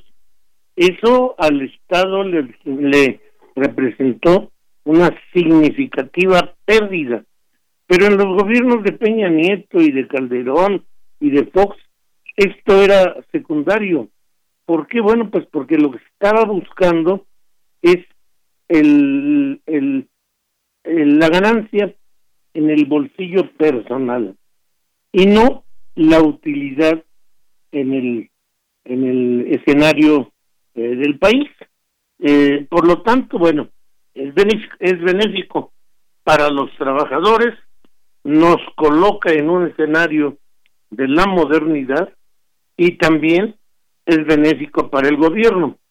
Y los empleadores, bueno, pues aceptan, se someten a reglas claras, precisas, y claro, les cuesta, pero bueno, qué mejor que tener un empresariado responsable que coparticipe en la salida del atolladero en el que el neoliberalismo colocó a la economía del país. Bien, doctor, pues eh, este proyecto pues debe ser aprobado por las cámaras de diputados, de senadores.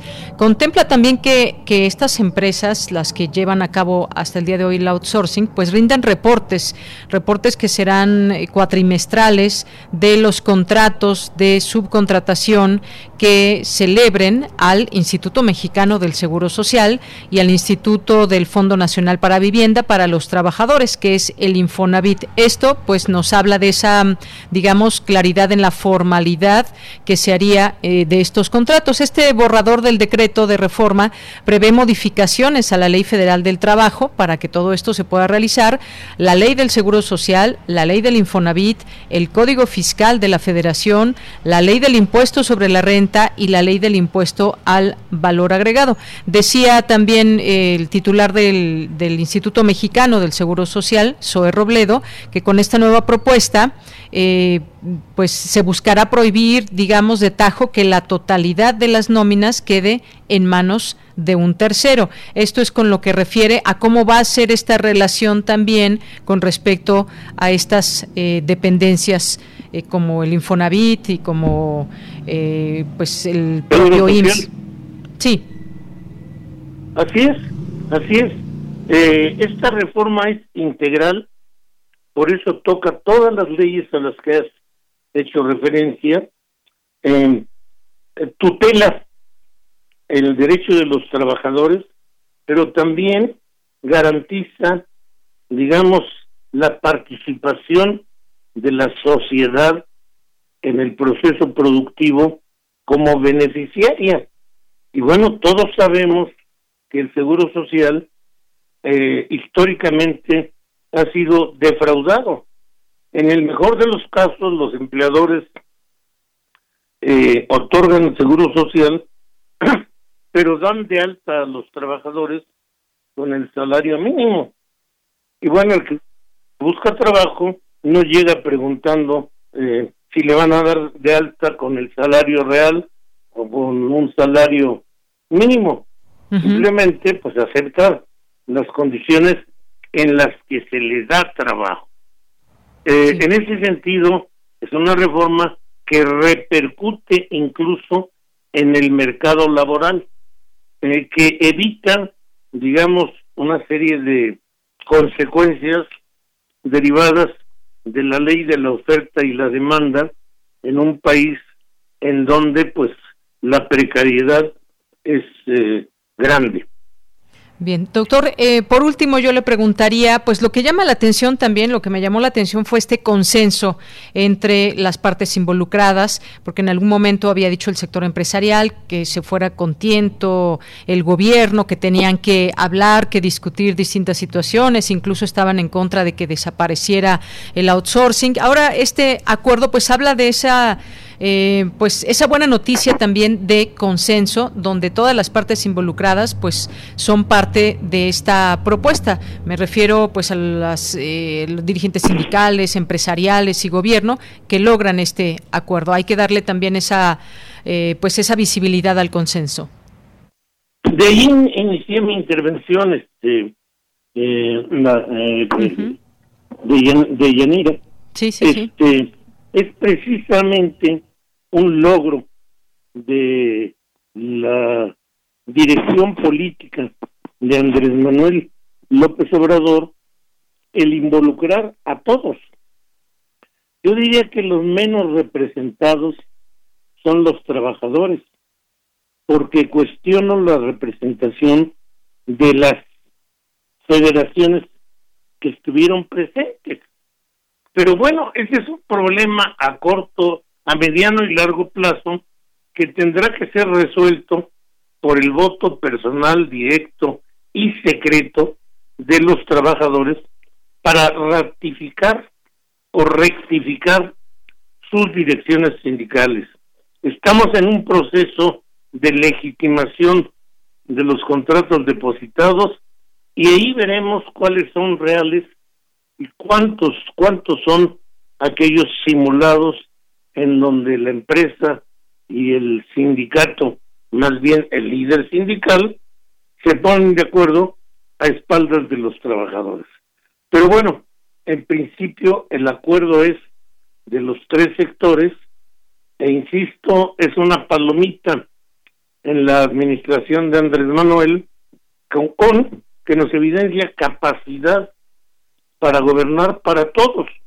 No se trata de desaparecer la empresa o eh, de un día a otro eh, volver ricos a los trabajadores nada más por ser.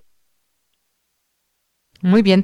Pues doctor, yo le agradezco mucho este análisis, estos comentarios suyos con respecto a este tema que pues no podemos dejar pasar eh, en comprender lo que está en juego, lo que se planteó este consenso y posteriormente pues esta aprobación que se dará en las cámaras para que esto sea finalmente una realidad para los trabajadores. Muchas gracias.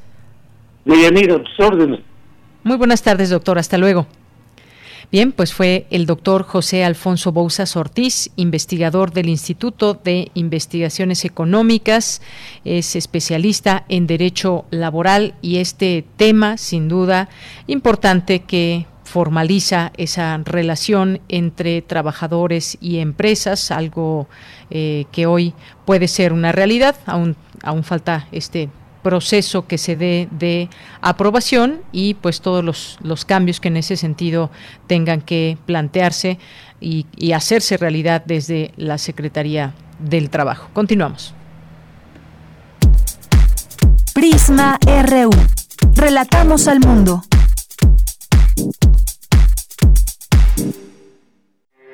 Porque tu opinión es importante, síguenos en nuestras redes sociales, en Facebook como Prisma RU y en Twitter como arroba PrismaRU.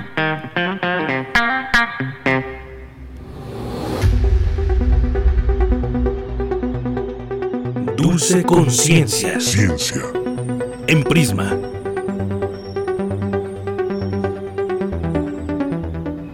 Bueno, pues ya estamos en este espacio de ciencia con Dulce García, a quien saludo con mucho gusto. ¿Qué tal, Dulce? Muy buenas tardes.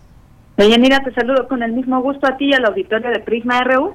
Pues Deyanira, el día de hoy, a propósito de todo este uso que hemos tenido ahora con la pandemia del Internet, vamos a platicar sobre el RFC1, que fue el primer documento de un programa que conectó dos máquinas de manera remota. Esto fue en 1969, un 7 de abril de Yanira. ¿Cómo ves este tema? Bueno, pues muy interesante que ya nos contarás exactamente estas máquinas, cómo funcionan y todo esto que tiene que ver también como pues el nacimiento de Internet, ni más ni menos. Una, una fecha simbólica, mm, se ve por ahí que no necesariamente fue el nacimiento del Internet, pero por ahí empezó. Vamos a tener una especialista para que nos explique bien de Yanira. Perfecto. Bueno, pues antes de pasar a esta charla, ¿qué les parece si escuchamos un poquito de información? Claro, adelante.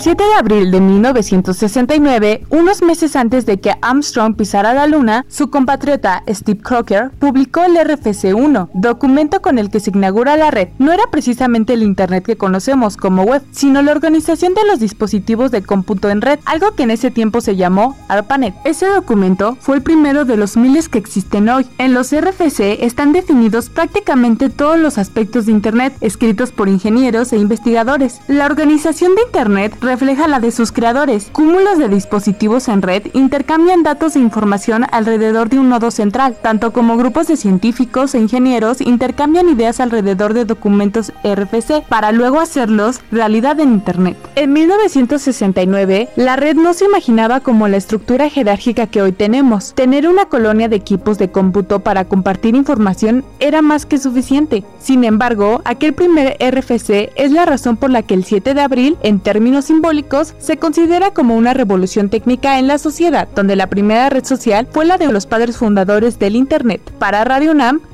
la Gama. Muchísimas gracias a la voz de la querida Isela. Y para platicar sobre este tema ya se encuentra en la línea la doctora Rocío Aldeco Pérez, quien es académica del Departamento de Computación de la Facultad de Ingeniería de la UNAM. Doctora, muy buenas tardes, ¿cómo se encuentra? Hola, buenas tardes. Bien, muchas gracias. Saludos a todos. Gracias por la invitación. Gracias por tomarnos la llamada y bueno, preguntarle de entrada un poquito qué es un RFC, qué es este RFC1, un documento, un programa ya como tal en el que se inaugura esta conexión entre computadoras. ¿Cómo podemos entender este casi casi nacimiento del Internet? Pues mira, eh, un RFC, que es la, la, la traducción al, al, inglés de Request for Comment, es un documento que, que, que, lo que hace es estandarizar, ¿no? Estandarizar qué información es la que vamos a mandar y recibir para que todos los dispositivos, computadoras lo, lo entiendan. Eh, estos RFCs eh, se empezaron a generar por un grupo de trabajo de ingeniería en Internet que fue el, el primero en, en querer eh, estandarizar qué es lo que iba a pasar en estas conexiones para que pues a largo plazo como ahora todos lo vivimos no este compremos cualquier dispositivo y se pueda conectar a esta a esta gran red que, que es el Internet. Entonces es interesante que, que, hoy no sea la, fecha en la que se publica el primero, ¿no? El RFC 1 van en números consecutivos, ¿no? Entonces este fue el número uno y podrán ver que ya vamos en el cinco mil y tantos, ¿no? Este, y, y se vuelven documentos muy importantes porque sin ellos no podríamos eh, utilizar de manera tan transparente y tan simple nuestros dispositivos como, como al día a día los, los utilizamos. Y, y es el primero, como bien comentaban ahí en el, en, en el, en el audio que, que ponían al inicio, porque es el que define la primera comunicación entre dos dispositivos en ARPANET, ¿no? Que es como el abuelito del Internet. Claro. ¿Cómo, ¿Cómo sería un poco esta comunicación? Más bien, ¿cómo se ideó? ¿Cuáles fueron las necesidades que, que vieron que tenía que tener este primer RFC? Pues sí, mira, lo, lo, que se buscaba era el poder comunicar, el poder mandar información entre dos dispositivos de, de, hardware, ¿no? Que no estuvieran geográficamente en el mismo en el mismo lugar, ¿no? Con todas las implicaciones en ese momento que existía de hardware, porque como bien comentan, no es exactamente lo mismo que ahora vemos en Internet. Eh, Internet tiene muchísimas más capas ahora. Eh, Entonces lo que se buscaba era simplemente eso, ¿no? ¿Cómo le hacemos eh, nosotros investigadores para mandar este, estos bits que tengo en esta máquina físicamente a esta otra máquina, ¿no? Que están en otro edificio, ¿no? Incluso, ¿no? No nos vayamos muy lejos. Y para eso es que eh, se, se define este primer RFC1 y, y, lo que habla en él es algo que se llama eh, Interface Message Processor, ¿no? Que es la, la arquitectura de un dispositivo de hardware que, que su única, su única este, responsabilidad era eso, recibir un mensaje de una computadora eh, y poderlo eh, mandar a otra computadora, ¿no? Entonces este, tenía de una manera este, muy inicial esta, esto que nosotros ahora conocemos como direcciones IP, ¿no? No se llamaban así en ese entonces, pero esta idea, ¿no? De cómo identifico cada dispositivo para que ese mensaje llegue a donde tiene que llegar eh, y, y, y, protocolos que permitían, eh, protocolo es esto, ¿no? De cómo me pongo de acuerdo, qué es lo que tú envías, qué es lo que yo recibo, eh, que permitían además poder verificar pues que el mensaje que yo mandaba iba a llegar bien, ¿no? Y no va a tener ruido en el camino, eh, iba a llegar a la dirección que tenía que llegar, o sea, al dispositivo que, que tenía que llegar, y si tenía que ir brincando por diferentes dispositivos para llegar al, al, al destino que tenía que llegar,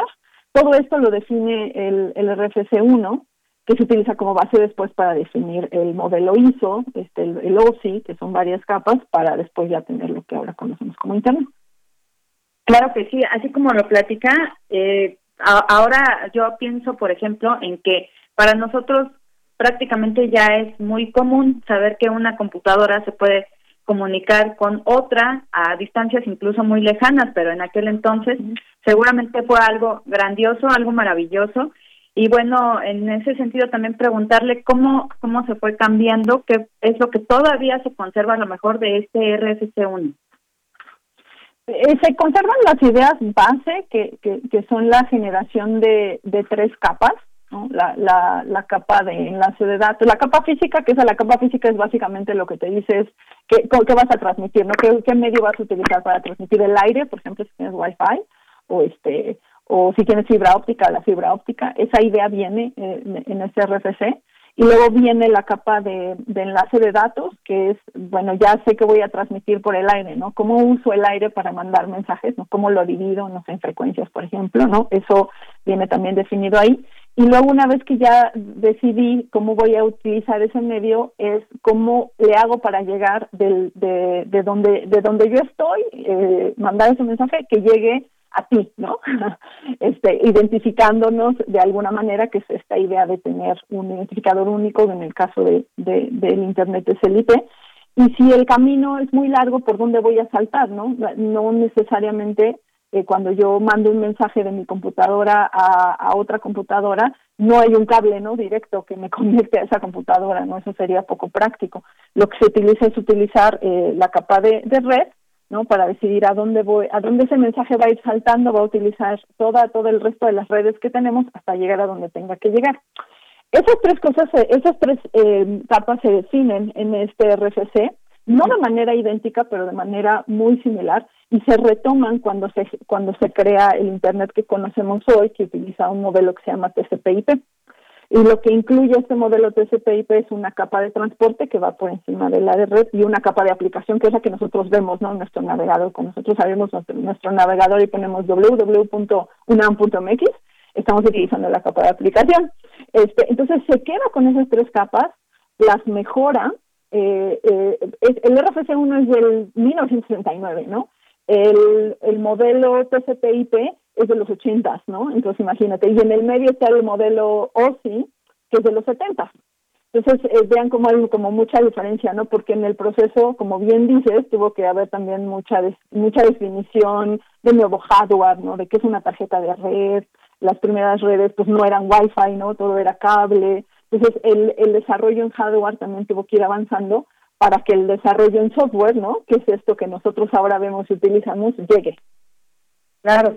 Y es tan eficiente el día de hoy que pareciera que esta tecnología ha llegado a sus últimas consecuencias, pero eh, preguntarle ya un poco para ir cerrando la entrevista, doctora, hacia dónde se dirige, qué es lo que todavía puede evolucionar de este de todo toda esta arquitectura de la internet y que nosotros quizá ni siquiera, al menos yo, eh, llegamos a imaginar. Fíjate que algo muy nuevo y interesante que, que, que, se viene sobre Internet, más allá de mejorar la infraestructura que, que ya tenemos y que como vemos funciona bien, yo creo que son dos cosas. Una es la seguridad y la inteligencia artificial y cómo utiliza esta red, ¿no? Para, para poder ver lo que ahora vemos día a día.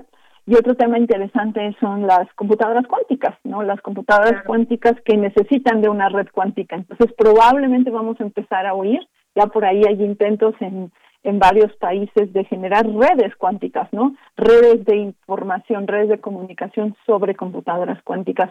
Este, si les interesa ese tema, yo sí les recomiendo que lo sigan mucho porque ahí es en donde vamos a empezar a ver mucho desarrollo y cómo estas redes cuánticas se conectan con nuestras redes tradicionales, ¿no? Que ahora usamos de manera normal y común.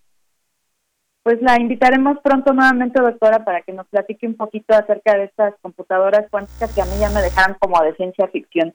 Por lo pronto, le agradezco, le agradezco muchísimo toda esta información que nos proporciona y el tiempo, desde luego. Muchas gracias a ustedes por la invitación. Que esté muy bien. Igualmente. Bueno, pues fue la doctora Rocío Aldeco Pérez, académica del Departamento de Computación de la Facultad de Ingeniería de la UNAM. Yo me despido, agradezco muchísimo su atención y ya nada más los dejo con una frasecita. Buenas tardes. Tienes una cita con un científico. El software es una gran combinación entre arte e ingeniería. Bill Gates. Porque tu opinión es importante, síguenos en nuestras redes sociales, en Facebook como Prisma RU y en Twitter como arroba PrismaRU.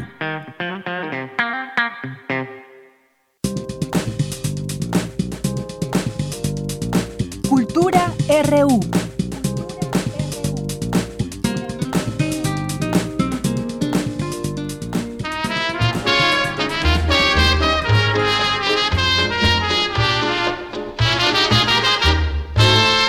que se quede el infinito sin estrellas o que pierde el ancho mar su inmensidad Homero Aridgis es uno de los intelectuales mexicanos contemporáneos con mayor proyección internacional, ampliamente reconocido y premiado por su labor como poeta, novelista, dramaturgo, periodista y ambientalista. Nació en Contepec, Michoacán, el 6 de abril de 1940. Ha sido agregado cultural de México en Holanda, miembro fundador del Consejo Consultivo Nacional para el Desarrollo Sustentable, del Consejo Nacional Forestal y del Global Green, director general del Instituto Michoacano de Cultura, cofundador y presidente de la organización ecologista Grupo de los 100. Entre sus obras destacan El poeta niño, Mirándola dormir, La montaña de las mariposas y los poemas solares.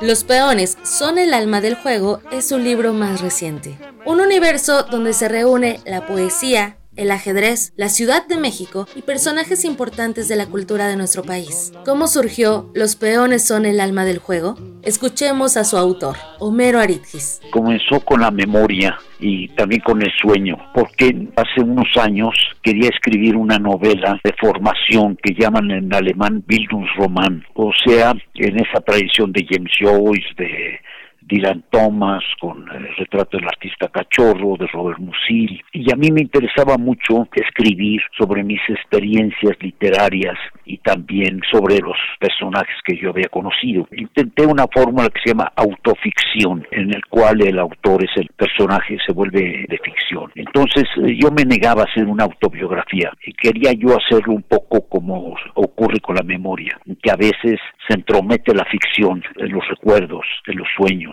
Hace años tenía la disciplina a veces de apuntar de escribir experiencias personales y, lo titulé de una manera informal Diario Secreto, con, intención de no publicarlo como cuento, novela ni ensayo. Entonces, cuando hace cuatro años decidí emprender esta novela, pues empecé a trabajar casi cuatro o seis horas diarias me acostaba pensando en algunos escenarios, en algunos recuerdos y me levantaba así y durante el insomnio también recordaba cosas. Era como una caja abierta, un baúl de recuerdos yo mismo. Y los últimos cuatro años los, eh, los he pasado escribiendo. Hice como 15 versiones. El libro cambió de título varias veces. Había una cosa que me entusiasmaba, que era en sueños comienzan las responsabilidades, un verso de William Butler Yeats que a su vez había tomado de otro autor. Eso me venía un poco de la experiencia ecológica, cuando me preguntaban por qué defiendes una ballena, una tortuga, una mariposa, si no saben que las defiendes y te estás arriesgando tu vida, tu reputación, estás eh, provocando agresiones por especies que no saben que las estás defendiendo. Yo contestaba, en sueños comienzan las responsabilidades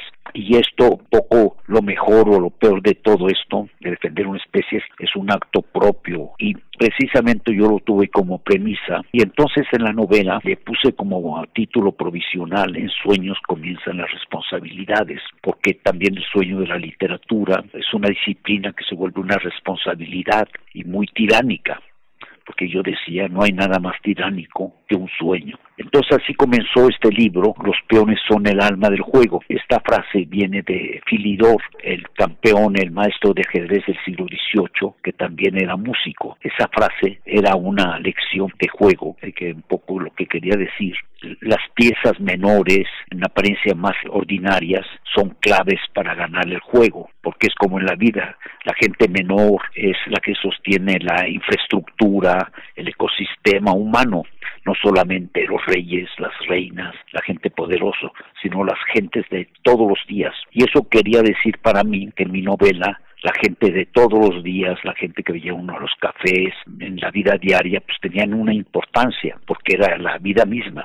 Y por eso cuando enfrenté la posibilidad de tener personajes que eran conocidos, me propuse verlos como seres humanos, como seres de todos los días, no como monumentos, no como vacas sagradas, porque como yo había conocido a García Márquez, a Rulfo, a Riola, Paz, a Nahui Olín, gentes muy diversas, los había visto como personas, y eso fue un poco el concepto de la novela. Por las páginas de la novela de Aritgis conoceremos también una parte de Elena Garro, Juan Rulfo, Octavio Paz, José Emilio Pacheco, Francisco Toledo y Elena Poniatowska. Así recuerda el poeta Homero Aritgis a la camada de intelectuales de la que le tocó formar parte a finales de los 50 cuando llegó a la Ciudad de México. Para mí el ajedrez yo lo creo que es una metáfora de la vida. Desde que yo leí hace muchos años a Omar Khayyam, hablaba de, de la vida como ajedrez.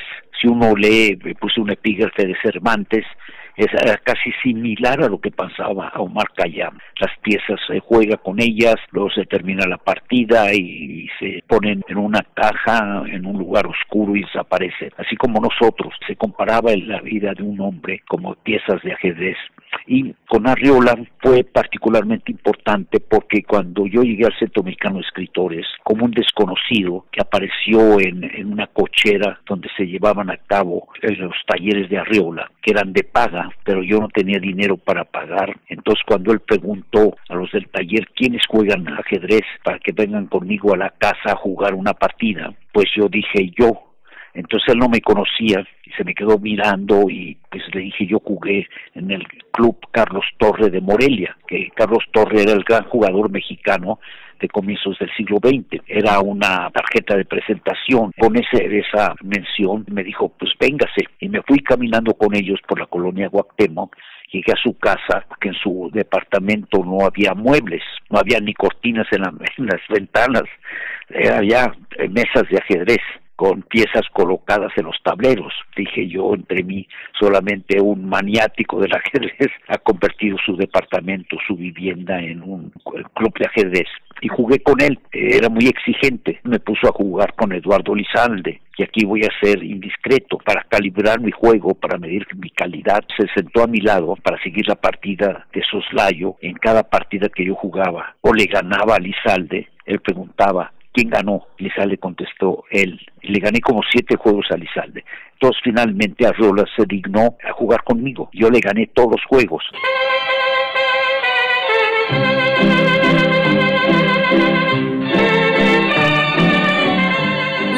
Son el alma del juego es editado por Alfaguara y este sello propone una lista de reproducción musical para acompañar la lectura, para hacer un recorrido por momentos y espacios que tal vez muchos conocemos, pero que guardan anécdotas escritas por la pluma de Aritgis. Escuchemos más detalles de la música que ha acompañado al autor durante gran parte de su vida y que también son un complemento de Los peones son el alma del juego. Escuchemos a Homero Aritgis. Mire esas canciones, eh, yo este nací en un pueblo de Michoacán. Precisamente muchas de esas canciones tuvieron que ver con mi niñez y con mi juventud. Por ejemplo, hay una canción de Jorge Negrete que se llama Ella, que dice ella quiso quedarse cuando vio mi tristeza, etcétera, etcétera.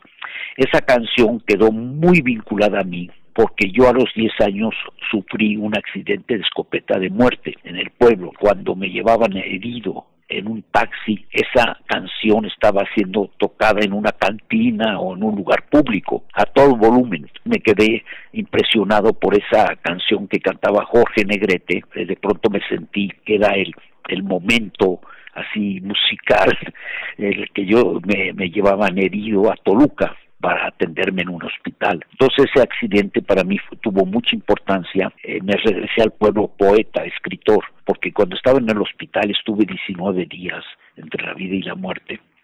Un día mi padre me llevó dos, dos libros, el Rey Cuervo, que traía también eh, La muerte madrina, de los hermanos Grimm, y otro que era de Emilio Salgari, que era Sandokan. Muchas veces en México, en nuestra juventud, ha, habido canciones que de una manera o de otra han quedado vinculadas al pasado. Por ejemplo, en esa selección que hicimos está un ritmo de Arroz Amargo, esa canción en la que aparece Silvana Mangano bailándolo con un sensualismo extraordinario, la vinculé a la quema de, de la cineteca. La música para mí no ha sido casi intencional, pero por ejemplo, en mi juventud de pronto ya, si no puesto por yo mismo, sino en la calle, en un taxi, en un lado, canciones como Historia de un amor, no me platiques más, eh, cosas boleros románticos. Y por ejemplo aparece La Sandunga, no era un recuerdo personal mío, sino de Francisco Toledo con Bona. Felicitamos a Homero Aritgis por su cumpleaños número 81 y también las y los invitamos a que lean Los peones son el alma del juego. Lo encuentran bajo el sello Alfaguara. Yo soy Tamara Quiroz y les deseo que tengan una excelente tarde. Bien, pues con esto llegamos al final de esta emisión de este día miércoles, miércoles 7 de abril del año 2021. Muchas gracias por su atención, muchas gracias por sus comentarios que nos hacen llegar amablemente. Pues hasta mañana, que tenga buena tarde y buen provecho.